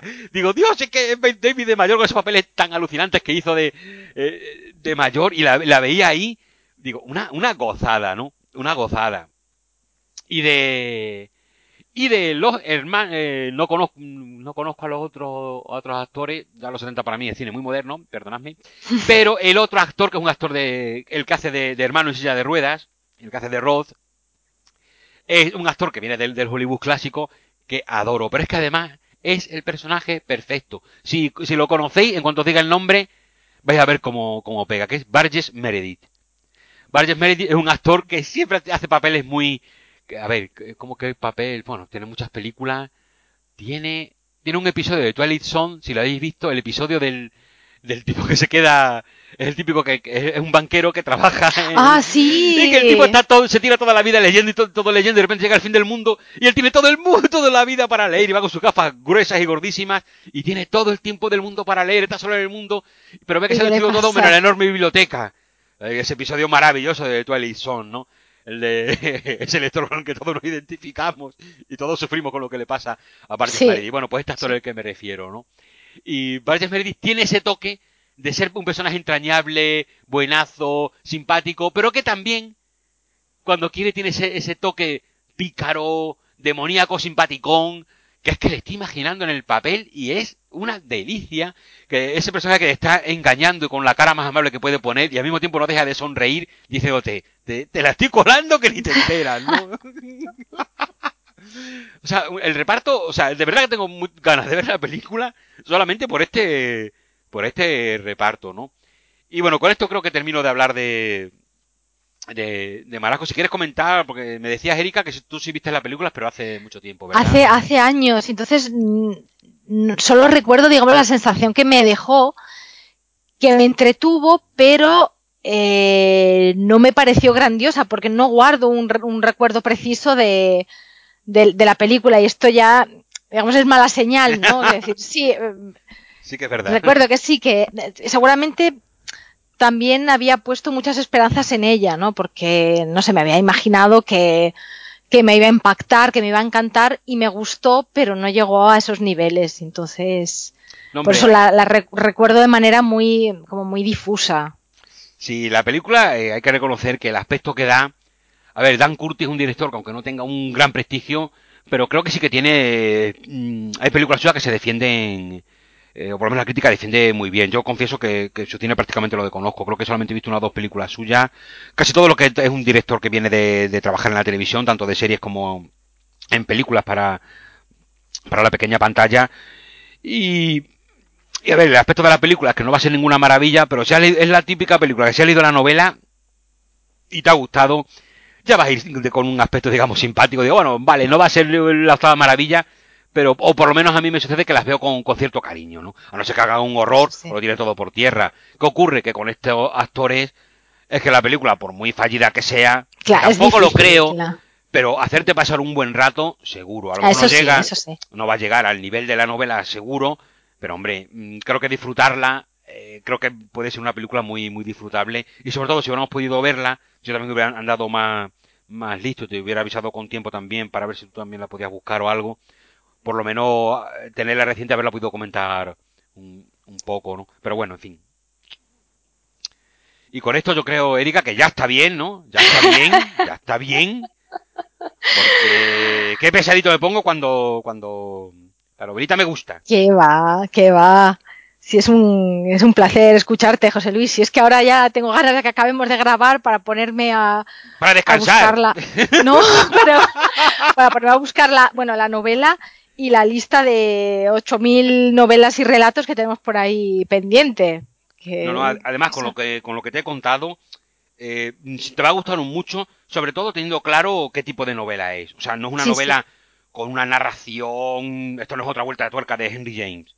Marasco es todo muy claro, todo muy transparente, todo el momento sabes qué está ocurriendo, nada, no te oculta nada, te digo que al final sabes que no sabes exactamente qué va a suceder, pero el misterio de la casa, de verdad, desde, desde que pisan la casa ya sabes que ya sabes que es lo que huele mal en Dinamarca, ¿no? O sea que, que está muy muy claro. Pero eso también me gusta mucho porque así Marasco lo centra todo en la en, en la en la fuerza de, del lugar, ¿no? Realmente, sobre todo en los momentos en que tú notas que la casa va reverdeciendo, eh, aunque no vaya por ahí, pero también te da mucho a pensar cosas, ¿no? A imaginarte casi la casa vampiro si quieres, ¿no? Aunque no vaya por ahí ni tenga nada que ver, pero son muchas ideas que, te surgen que hace la lectura pues mucho más, más bonita y más divertida también, ¿no? Bueno, pues ha sido Holocausto de Robert eh, Marasco, que esta sí la recomiendo absolutamente. Ah, vale, menos mal. Pues eh, si te parece pasamos a la última novela que teníamos en, la escaleta. Vamos, a, bueno, allá. Bueno, pues se trata de una, novela corta de Theodore Sturgeon que se titula un, un, poco de tu sangre. Es una novela que se publicó en 1961 y que, bueno, que se tradujo al español eh, por primera vez en el año 64 eh, dentro de una publicación de, eh, de la serie de Alfred Hitchcock Presenta, que se titula Cuentos que mi madre nunca me contó, y que tuvo varias reediciones hasta el año 79, que es eh, la fecha en la que se publicó, digamos, esta última reedición del, del volumen. Y, hoy por hoy eh, creo que está, pues eso, descatalogadísima y, y por eso, bueno, nos, nos, parece que podía ser una, una lectura una lectura interesante para, para el podcast. Eh, avisamos ya que va a haber destripe y spoilerazo. A ver, los spoilers tampoco no es que nos los hayamos inventado nosotros, es que, primero, el título de la novela ya es un spoiler de por sí, ¿no? Y, segundo, es una novela que sobre todo si hacéis búsquedas en ámbito anglosajón de listas de novelas de vampiros, no es infrecuente que, que, metan dentro eh, a esta novela. O sea que, em, digamos que por, por, el lado mm, puramente temático, eh, no va a haber demasiadas sorpresas. ¿Dónde va a haber sorpresas con, con, esta novela de Sturgeon? En todo lo demás, en la construcción, en la estructura, y en, muchos de los elementos originales que introduce Sturgeon para renovar eh, pues los elementos clásicos de, la novela y del relato de vampiros que todos conocemos. Eh, incidiendo un poquito lo que has dicho, Erika, eh, es cierto que si que queremos hablar mm, con detalle un poco, sacándole la, en fin, nunca mejor dicho, las tripas a, esta, esta novela corta, es que realmente hay que destriparla. Eh, porque si no, vamos a decir, está muy bien, leesla. Eso ya empezamos. Entonces ya si queréis, cortáis, la buscáis, lo leéis. Y después si queréis compartir. Porque realmente es una novela corta que tiene muchísimas cosas para comentar. Es muy, muy apasionante. Yo creo que, eh, que es mejor que la leáis, pero eh, es bonito mm, llegar o intentarlo. Lo que vamos a intentar, ¿no, Erika? Llegar lo más a fondo posible de, de este estupendo relato. Perdón. Ya. No, no. bueno, pues eh, básicamente el, argumento de la novela es, eh, es, casi casi una casi casi una novela de misterio, novela negra, no es narra la, historia de una investigación eh, médica a partir de un, de un paciente que es un soldado muy joven de unos 20 años al que han ingresado en una, en una institución, aparentemente es una institución mental dentro del, eh, dentro del propio ejército y que, bueno, han ingresado porque em, em, perciben que, padece pues algún tipo de psicosis, lo describen como, como peligroso y violento, pero han pasado tres meses desde ese ingreso y todavía no se ha diagnosticado con exactitud el, la naturaleza de ese disturbo que, que padece, ¿no? Y entonces le encargan a, un médico militar, eh, Philip, pues que se ocupe del caso,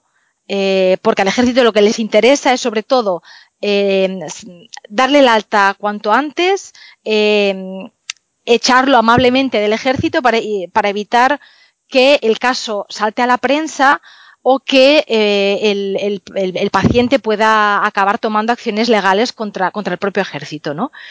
Y entonces, mm, toda la novela lo que hace es intentar profundizar en, eh, en, la historia de este muchacho y en, las causas profundas que le han llevado, digamos, a comportarse de esa manera violenta y poco apropiada dentro del ejército. Eh, uno de los, de los elementos más originales de, esta historia de, Sturgeon eh, reside en la, en la estructura.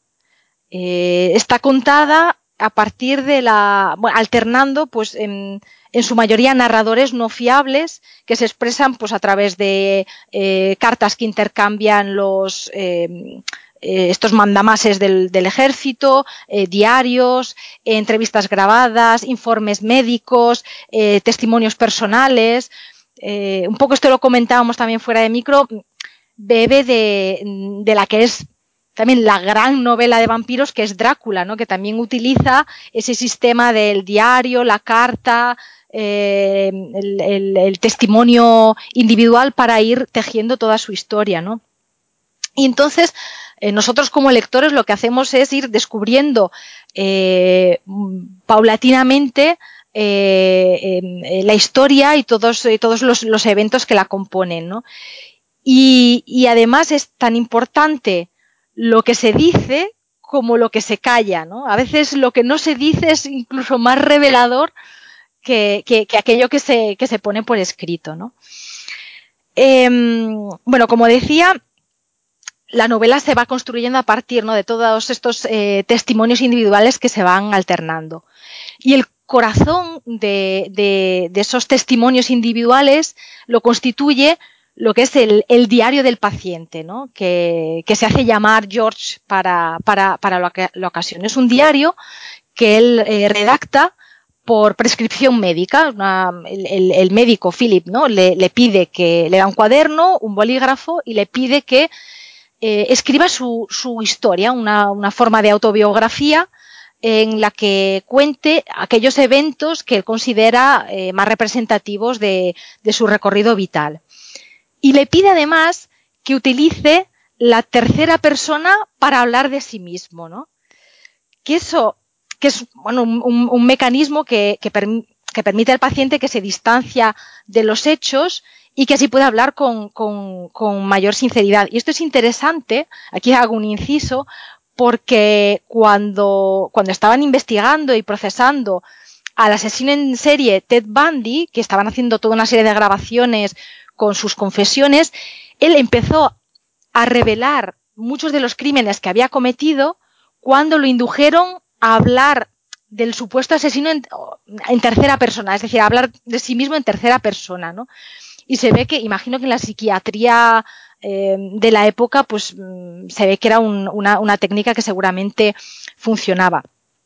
Claro, esta, eh, esta narración eh, que es en una primera persona velada, ¿no? en la que se utiliza la tercera para hablar de la, de la, de la experiencia personal, crea una sensación de extrañamiento en, en el lector que funciona maravillosamente bien para, por una parte para meterte en la mente del paciente, pero por otra también para crear un desasosiego y un malestar que a nivel psicológico funciona muy muy bien, ¿no? Eh, además, Sturgeon demuestra una capacidad, pero alucinante, para darle un voz y un tono muy creíble a eso que ese muchacho eh, pone por escrito. Porque, claro, nuestro paciente es eh, un, chico jovencísimo, eh, que creció en una pequeña población rural, hijo de padres inmigrantes, y que escribe de una manera también, pues, mm, pues eso, muy, muy real, muy sencilla, pero esa sencillez también revela una complejidad eh, psicológica muy fuerte. Y Sturgeon, eso, a ver, no, no, es nada fácil utilizar un lenguaje hiper sencillo y cotidiano para hablar de cosas realmente eh, muy oscuras y también muy complejas. ¿no? Hay, eh, George en, algunos puntos mm, hace algunos discursos filosóficos realmente complejos y, de mucho peso. ¿no? Em, y bueno, a partir, a, través de, ese diario, pues descubrimos que em, su padre era un violento borracho que lo maltrataba a él y a, su madre. Em, percibimos también todas las dificultades que ha tenido el personaje para eh, relacionarse socialmente con, otras personas. descubrimos también su afición por el bosque, por la caza, em, la relación que mantiene con, los animales. Intuimos también qué es lo que hace con esos animales, qué es lo que le proporciona, eh, lo que le proporcionan los animales que los seres humanos realmente no le pueden dar. Em, vemos también, bueno, em, como a los 16 años eh, a los 14, 16 años entra en un reformatorio, eh, en el reformatorio ese, esa disciplina eh, le ayuda a controlar sus impulsos, cómo luego, digamos, vuelve a, las andadas cuando, cuando se va a vivir con unos tíos, y, bueno, también nos cuenta un, un episodio que es esencial en la vida de George, que es cuando conoce a, a, Ana, que es una muchacha eh, que vive en el mismo pueblo eh, que sus tíos, que es bastante mayor que, él y que realmente em, lo que percibimos es que para George representa una figura, una figura materna, que es realmente lo que él, lo que él necesita, es la figura que le da eh, esa calma, em, ese hogar que no he podido encontrar en ninguna, en ninguna otra parte, ¿no? Y digamos, estos son algunos de los, em, eh, digamos, de, los eventos clave que George narra en, su diario. Em, ¿Qué sucede? Que cuando eh, el médico y las autoridades militares se encuentran con este diario y lo leen, eh, aquí surgen una serie de opiniones encontradas. Para el médico, George es simplemente un chico que ha sufrido mucho y que, que, lo ha pasado mal y bueno, digamos que sus reacciones eh, violentas son fruto simplemente del, del, contexto en el que ha en el que ha crecido. Sin embargo, Al, que es una de las autoridades militares eh, responsables de eh, bueno del caso de George, percibe que ahí hay algo que no funciona, que hay lagunas en ese en ese diario, que ahí hay que tirar del hilo, hay que someter al paciente a toda una serie de pruebas médicas, Em, de, pruebas psiquiátricas que, den más pistas porque ahí hay algo, algo que no funciona y es algo muy, algo muy, muy serio. Perdóname, Erika, porque creo que el nombre Philip Uderbridge es el psicólogo militar que, que percibe algo raro y Al eh, Albert Williams es el coronel que dice que no, que lo liberen, que no tiene nada de... Vale, vale, vale. Pues me he liado, me he liado con los nombres, pero tiene razón aquí José Luis. Sí, es que de hecho, mientras estaba diciendo, estaba pensando, pero mm, creo yo que el médico es que has dicho, has interesado. Es que has dicho al y has puesto cara de mm, me parece. me parece que me he liado aquí que. Y por eso me he liado las notas y, no. Philip es pues el pues psicólogo y Albert es el, el coronel, que también es médico, que es el que dice que lo liberen ya, que bueno, que este caso no es importante. Lo que quiere es solucionar el caso cuanto antes y, librarse de él, ¿no? Y, y bueno, es em, eh, digamos que eh, el, resto de la novela eh, se construye pues a partir de todos estos informes, estas entrevistas, estas pruebas que lo que hacen es ahondar cada vez más en, en la historia de, de George. Y es muy interesante también eh, la dialéctica que se crea aquí entre lo que es la ciencia y lo que percibe la ciencia y lo que es en realidad la experiencia personal de, eh, George y cómo la novela consigue eh, que nos libremos de esa noción también de, del monstruo como algo em, lejano, fuera de nosotros, ¿no? Nos lo acerca y nos lo presenta de una manera eh, muchísimo más, más humana. No digo más porque quiero que comentes tú también algunas de tus impresiones, José Luis, que sé que, has leído la novela. Venga, te paso, te paso ahí la pelota y hacemos un, ping-pong de, comentarios. Bueno, es muy. La verdad es que lo, has contado muy, muy bien las sensaciones que se tienen, sobre todo al leer este diario de, de George, en el que, lo que has dicho, que prácticamente un poco repetir lo que, lo que has comentado, de una forma muy sencilla, se están contando no solamente cosas muy fuertes, también no se están contando cosas muy fuertes, y hay algunas reflexiones hechas con la con la claridad de, de un personaje que está casi casi bordeando la la, la, idiotez, si quieres, ¿no? Porque un personaje eh, mm, es, prácticamente lo que podemos definir como basura blanca en la literatura norteamericana, ¿no? Eh, un poco los personajes, si conocéis la película La Ruta del Tabaco de John Ford, ese tipo de personajes en rurales, eh, viviendo en la miseria, prácticamente viviendo de lo que pueden robar un día si otro no, lo que le dan los pocos animales y el, huerto miserable que tienen, ¿no?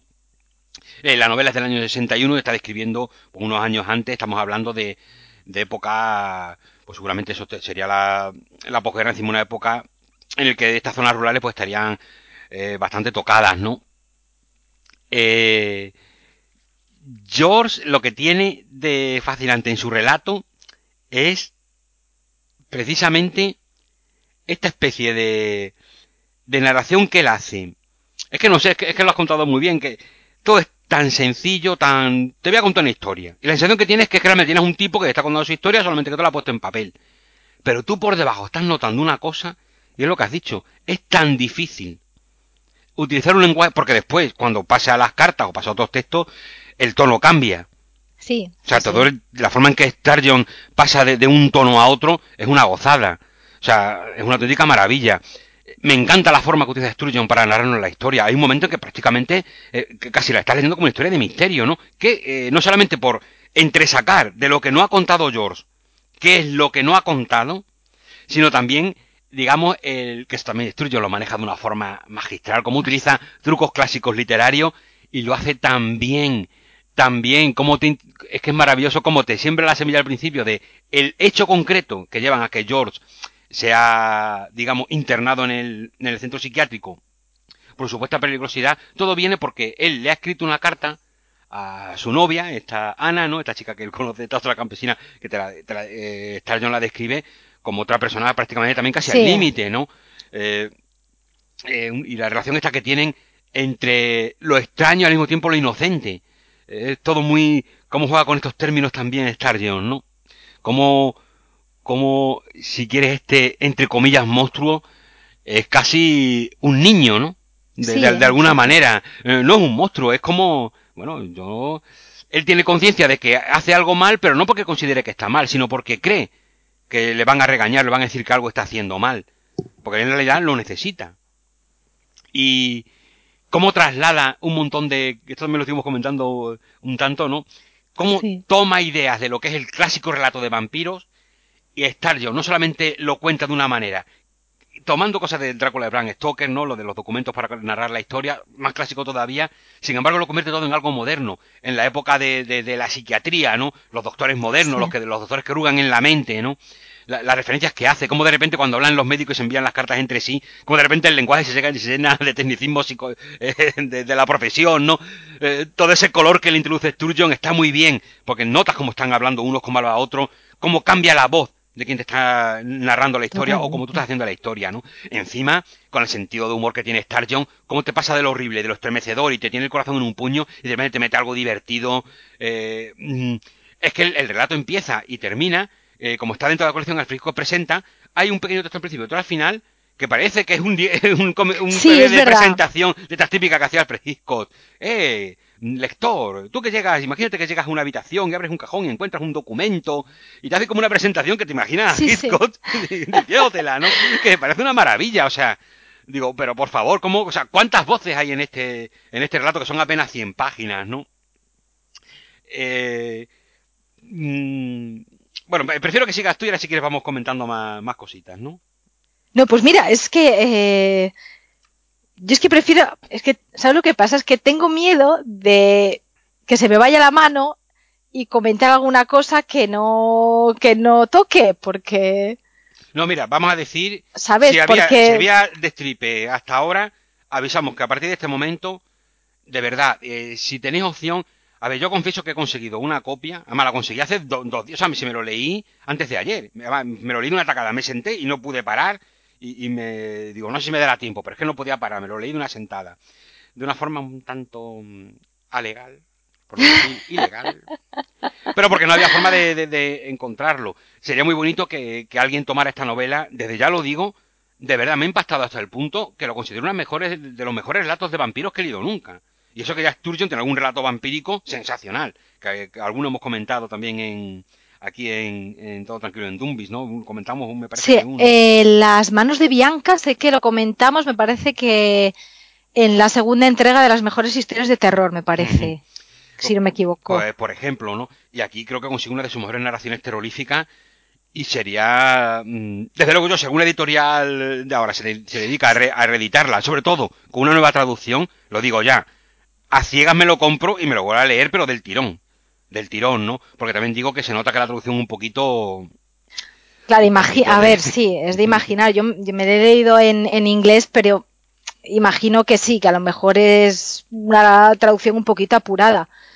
Eh, también me gustaría comentar que, Stephen King en su ensayo Danza Macabra eh, em, cita esta novela en, bueno, al, final del libro hace una, una, lista de, me parece que son, yo no sé si será un centenar, ¿no? De, de novelas eh, de terror que él recomienda a mayores, aparte de las que, de las que comenta a lo largo del libro, y cita esta de, de Sturgeon. Y, y, a ver, hay que reconocer que Stephen King es un gran conocedor de, de lo que es tanto el, cine como la literatura de terror. O sea, no es solo que lo escriba, es que mm, sabe de lo que está hablando, ¿no? Sí, lo que comentaba, lo que comentaba también, hombre, a ver, no me sorprende para nada que, que King la, la, destaque, porque es verdad que sí que sí que es un gran conocedor del, del, terror, ¿no? Aunque, además, lo que me encanta de King es que aunque no estés de acuerdo con él, con algunos gustos que tenga literario, el tipo siempre saca los títulos principales y descubre nuevos además. Mm, sobre todo, claro, sobre todo porque hay cosas que no están traducidas al español y por lo menos para los lectores más de a pie como yo, pues resulta más difícil, es más difícil el acceso, ¿no? Lo que comentaba antes, que me quedé un poco ahí a medias, ¿no? Es el detalle de, cómo convierte casi en una novela de investigación, porque no, deja de ser una investigación psicológica la que hace eh, el, el, psicólogo este militar, eh, Philip, porque el, el detalle que, que digamos, da pie a toda la novela, es un momento en que, lo he dicho, eh, escribe esta carta eh, que nunca ha escrito le da por escribir, y escribe una carta que, apenas son tres líneas, y cuando, claro, como, están en un, en un, campamento militar, es un momento en que empieza, empieza, ah no, pues fíjate, es cuando empieza la guerra europea, la segunda guerra mundial es cuando empieza aquí, no o sea que el rato empieza antes de la segunda guerra mundial, es cuando lo llevan a Europa para combatir, cuando él escribe la carta, porque claro, empieza a haber un, horror, eh, tremendo, de repente él, siente el miedo a la muerte porque ve compañeros que en camilla, compañeros que van muriendo, y decide escribir a Ana, algo que jamás se le hubiera ocurrido, él, apenas sí sabe escribir, ¿no? Y escribe tres líneas, pero claro, los militares en ese momento, todas las cartas que van, pues las tienen que, revisar, y eh, un mando, un comandante, eh, le llama la atención eh, esa carta, esas tres líneas que ha escrito este soldado. Y lo llaman para preguntarle. Y justo cuando le preguntan, eh, él entra en acceso violento a George y ataca tanto al, comandante como a la policía militar que está con él y, es cuando lo encierran y, lo llevan a, los psicólogos, ¿no? Claro, en principio, el coronel este que quieren, que bueno, que no pasa nada, que es por la vida violenta que ha, sufrido, todo lo que le ha pasado, ¿no? Es solamente porque tiene horror al, a los mandos y a lo, y entonces se ha revelado, ¿no? Y es Phil el que dice, no, no, espérate, aquí estamos ante otra cosa, esto hay que verlo bien, ¿no?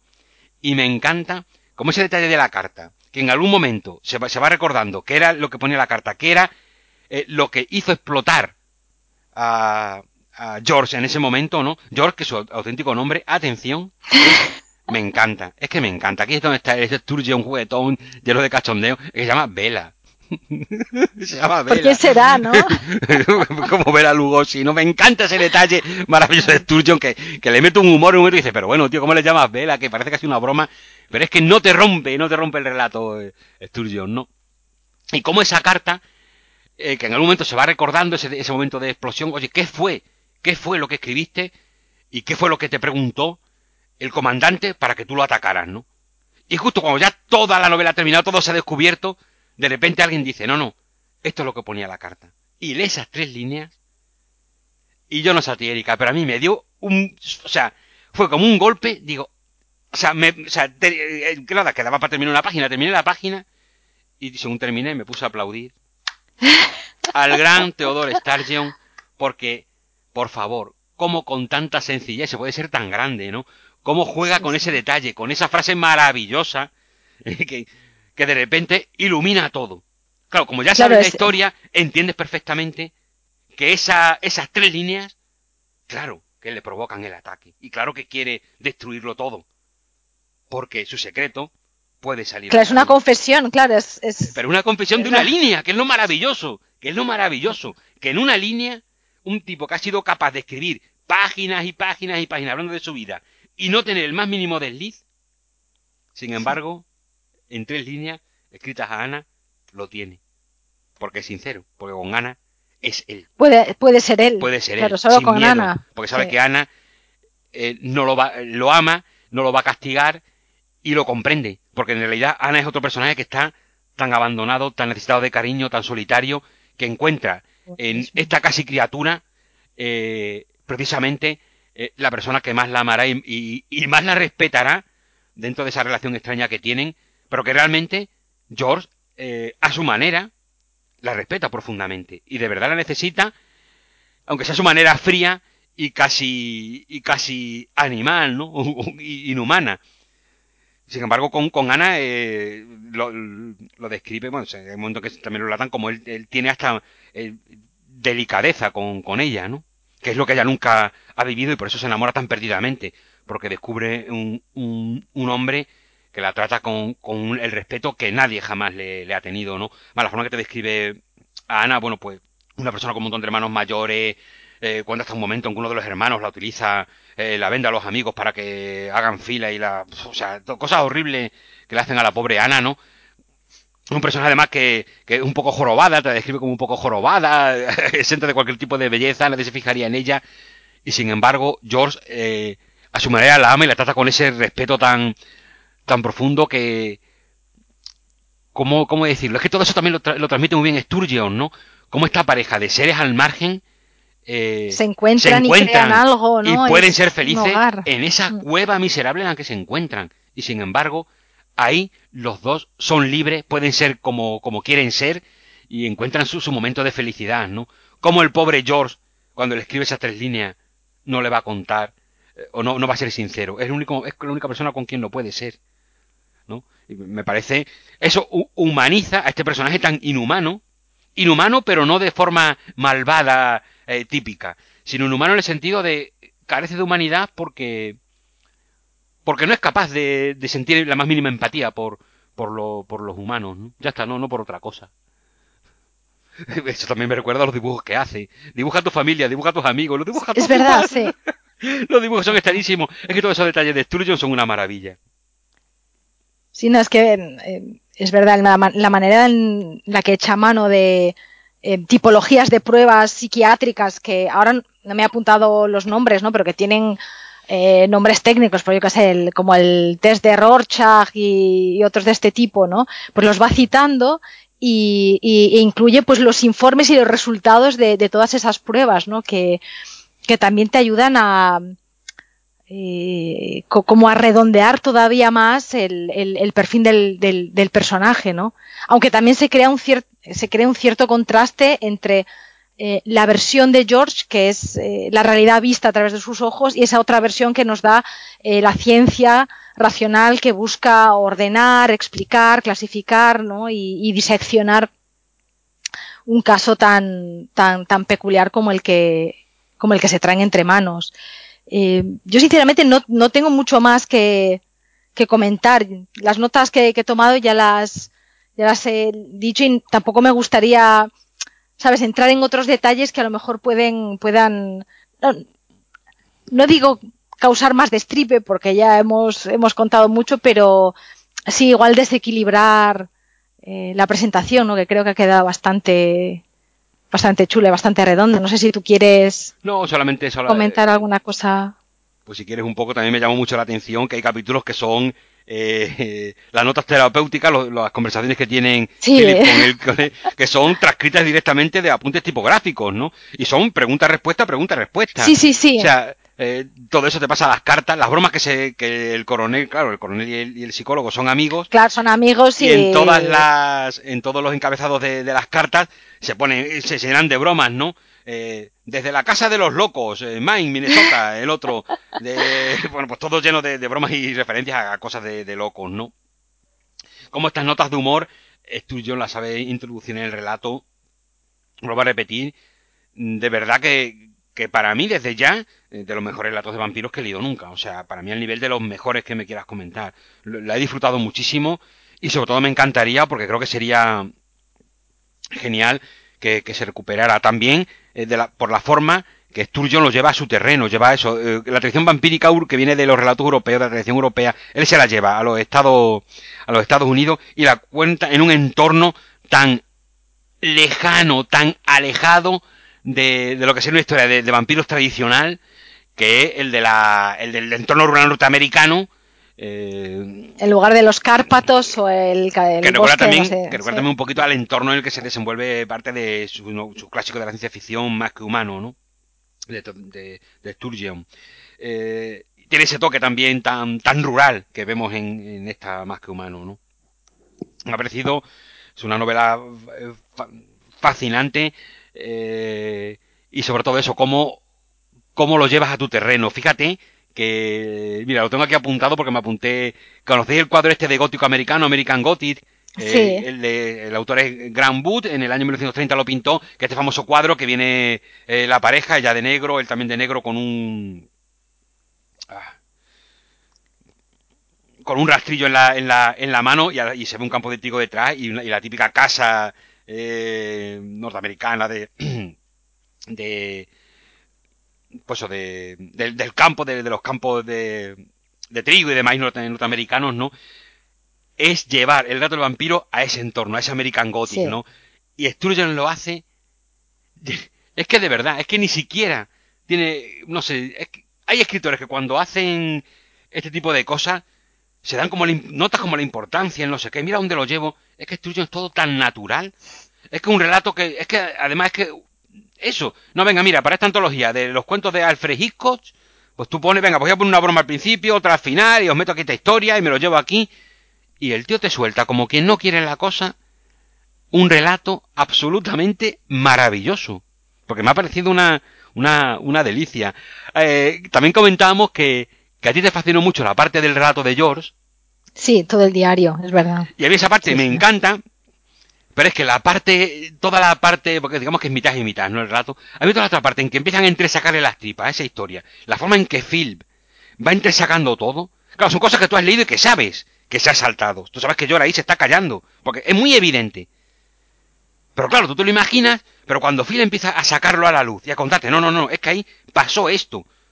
Te aterroriza, pero es que lo increíble es que el sentido del humor de Sturgeon está, claro, pero si te habías dado cuenta, si tú sabes que aquí se ha saltado y que ha pasado esto, te aterroriza que te lo cuente, y sí, te aterroriza que te lo cuente. Y eso me fascinó, me fascinó en el relato de Sturgeon, que es que en el fondo me, está me están, el secreto que me están contando es lo que ya he imaginado. ¿Por qué? Porque está, de alguna manera, o sea, cuando él va a cazar a los animales y no cuenta lo que hace, pero tú imaginas lo que está haciendo con los animales, eh, el encuentro con el niño al que ha caído, que ha caído en la trampa, eh, eh, cuando su padre está, una de las veces que ataca a la madre y él es que ni siquiera la defiende, sino que él ataca al padre de una manera casi instintiva.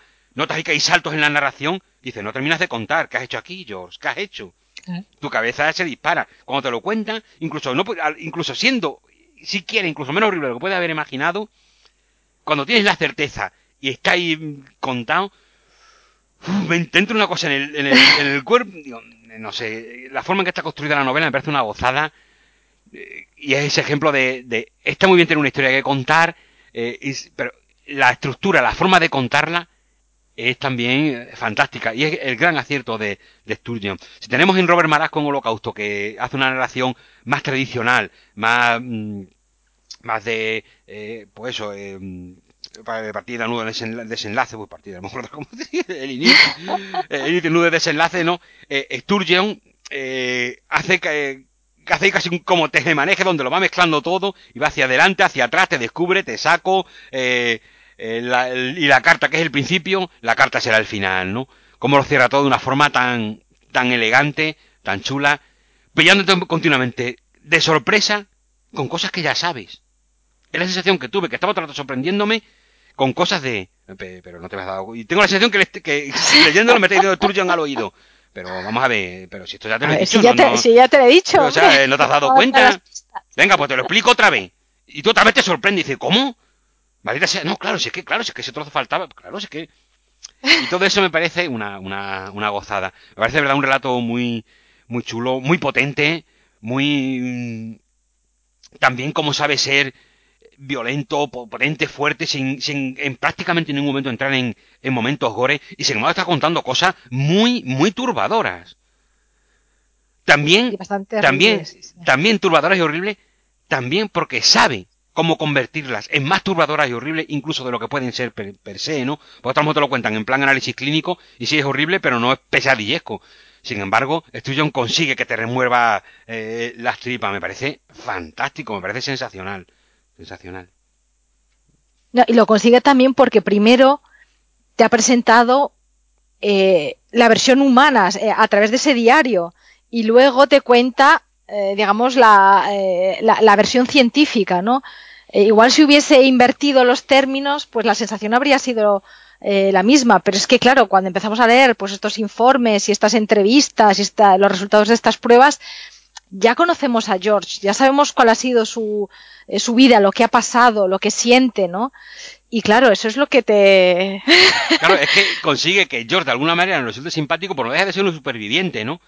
Es bueno cuando lo llevan al, al, reformatorio y él, oye, pues no sé de qué se queda la gente, si la mitad de la gente que está aquí, seguro que no han comido en su vida como, como comemos aquí en el reformatorio. Yo estoy tan bien, tengo comida, tengo cama, nunca he dormido tan bien. Claro, el tío está como en la gloria bendita, entonces por eso, durante esos dos años que está en el reformatorio, él no siente necesidad, sobre todo de, que son los que tiene obligatorio, porque él se queda voluntariamente otro año más y ahí sí necesita salir a cazar.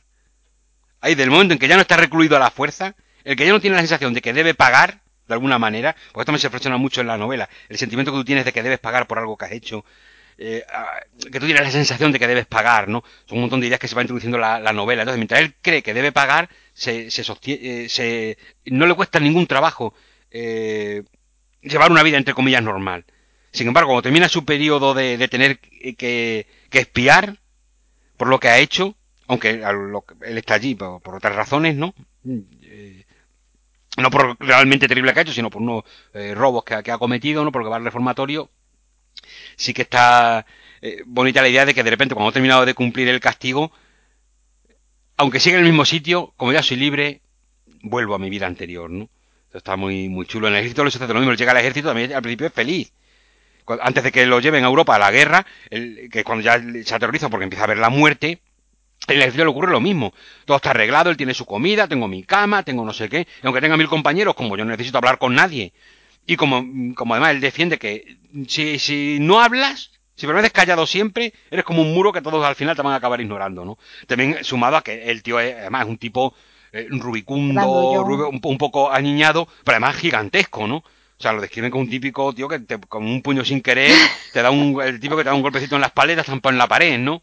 Que es también esa especie de, de, de monstruo enorme, grande, que, que el aspecto debe ser el de, el de un niño gigantesco, ¿no? Sí. Y eso en el relato de George también se ve.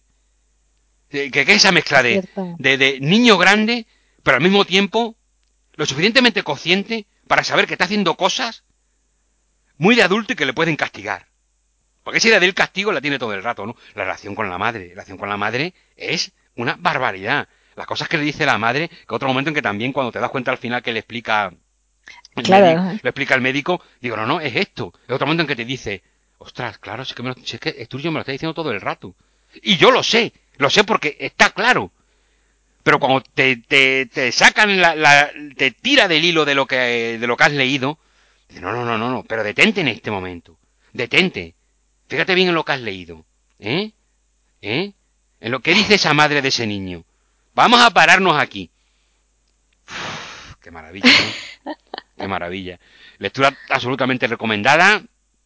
Y no sé, no sé, es que no sé qué más decir. Me, me, me parece una maravilla. Pues nada, solo nos queda esperar que, que la reediten. Yo, sinceramente, la, es una novela que veo en, en, para biblioteca de Carfax, por ejemplo, que ahora están publicando cosas de Jack Ketchum y demás. Veo que podría podría encajar, pero bueno, a ver, esto ya sabemos o también, cómo es, ¿no? Eh, estas super recopilaciones que hace también Valdemar Gótica de, de relatos, de, sí, una recopilación de relatos de vampiros, o no, bueno, no sé, cualquier, no sé, en realidad cualquier editorial que se lanzara un poco. Nosotros sí. pensamos en estas porque quizás lo más ahí, ¿no? Pero una recopilación de relatos vampíricos un poco de tu sangre es que debería ir de cabeza, ¿no? Y sin embargo no... Claro, como no... No, es que... Y, creo que, que, ha pasado también bastante a ver, bastante desapercibida, al menos para, para el público de, habla hispana, ¿no? Tampoco es una novela que uno de, la que uno lea pues, recensiones, reseñas, comentarios. Porque aquí, por lo menos, al menos en España, Sturgeon es un escritor de ciencia ficción. Y parece que el resto de su obra ni se mira, ¿no? Y solamente ciencia ficción. Pero estamos, o por lo menos estoy descubriendo una faceta de, de autores de literatura fantástica y literatura de terror tan, tan grande como su faceta de ciencia ficción, si no más. Bueno, vamos a decirlo igual, no, no, quiero exagerar tampoco, ¿no? Pero que está, o sea, eh, al, mismo nivel, y, es lo que me sorprende, ¿no? tiene obras que sí que están tan bien, reivindicadas, y sin, a ver, también es verdad que la edición de este relato es tan, mismo, tan oscura en el tiempo, la, última vez que se reeditó en el año 79, ¿no? O sea, 79, sí, sí, hace 40 años, o sea que... En fin. Bueno, Erika, pues bueno. Yo creo que hemos llegado al final, ¿no? Al final, bueno, al final de, este programa, que luego, a ver, que, seguiremos, que ya estamos haciendo planes para, para los sucesivas sí, para sucesivas entregas, ya tenemos escaletas medio hechas, medio montadas, o sea que no nos seguiremos dando la tabarra mucho si nos, si nos, si nos deja. A ver si conseguimos en el, en el siguiente, que no pase tanto tiempo, también lo, bueno, a ver, es lo que os decimos siempre, ¿no? Eh, no es cuando queremos, sino cuando, a ver, bueno, es cuando queremos, pero también cuando, cuando, podemos. Cuando podemos. Claro que nos gustaría grabar más, pero, en fin. Bueno, a ver, tenemos el propósito ahora de grabar programas un pelín más cortos y, y más asiduamente.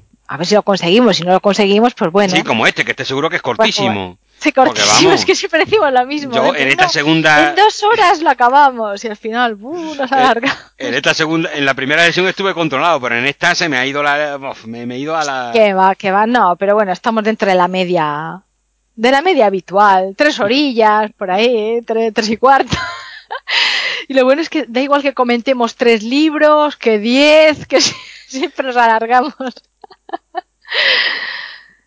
bueno, pues vamos a saludar a, ¿no? a nuestros amigos y amigas. Eh, hasta la próxima.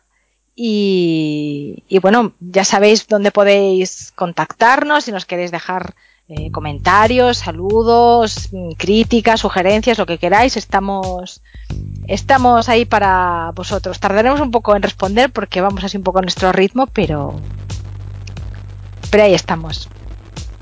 Así que un saludo a todos. Bueno, pues un saludo a todos y a todas y un abrazo, Erika. Hasta la siguiente. Chao.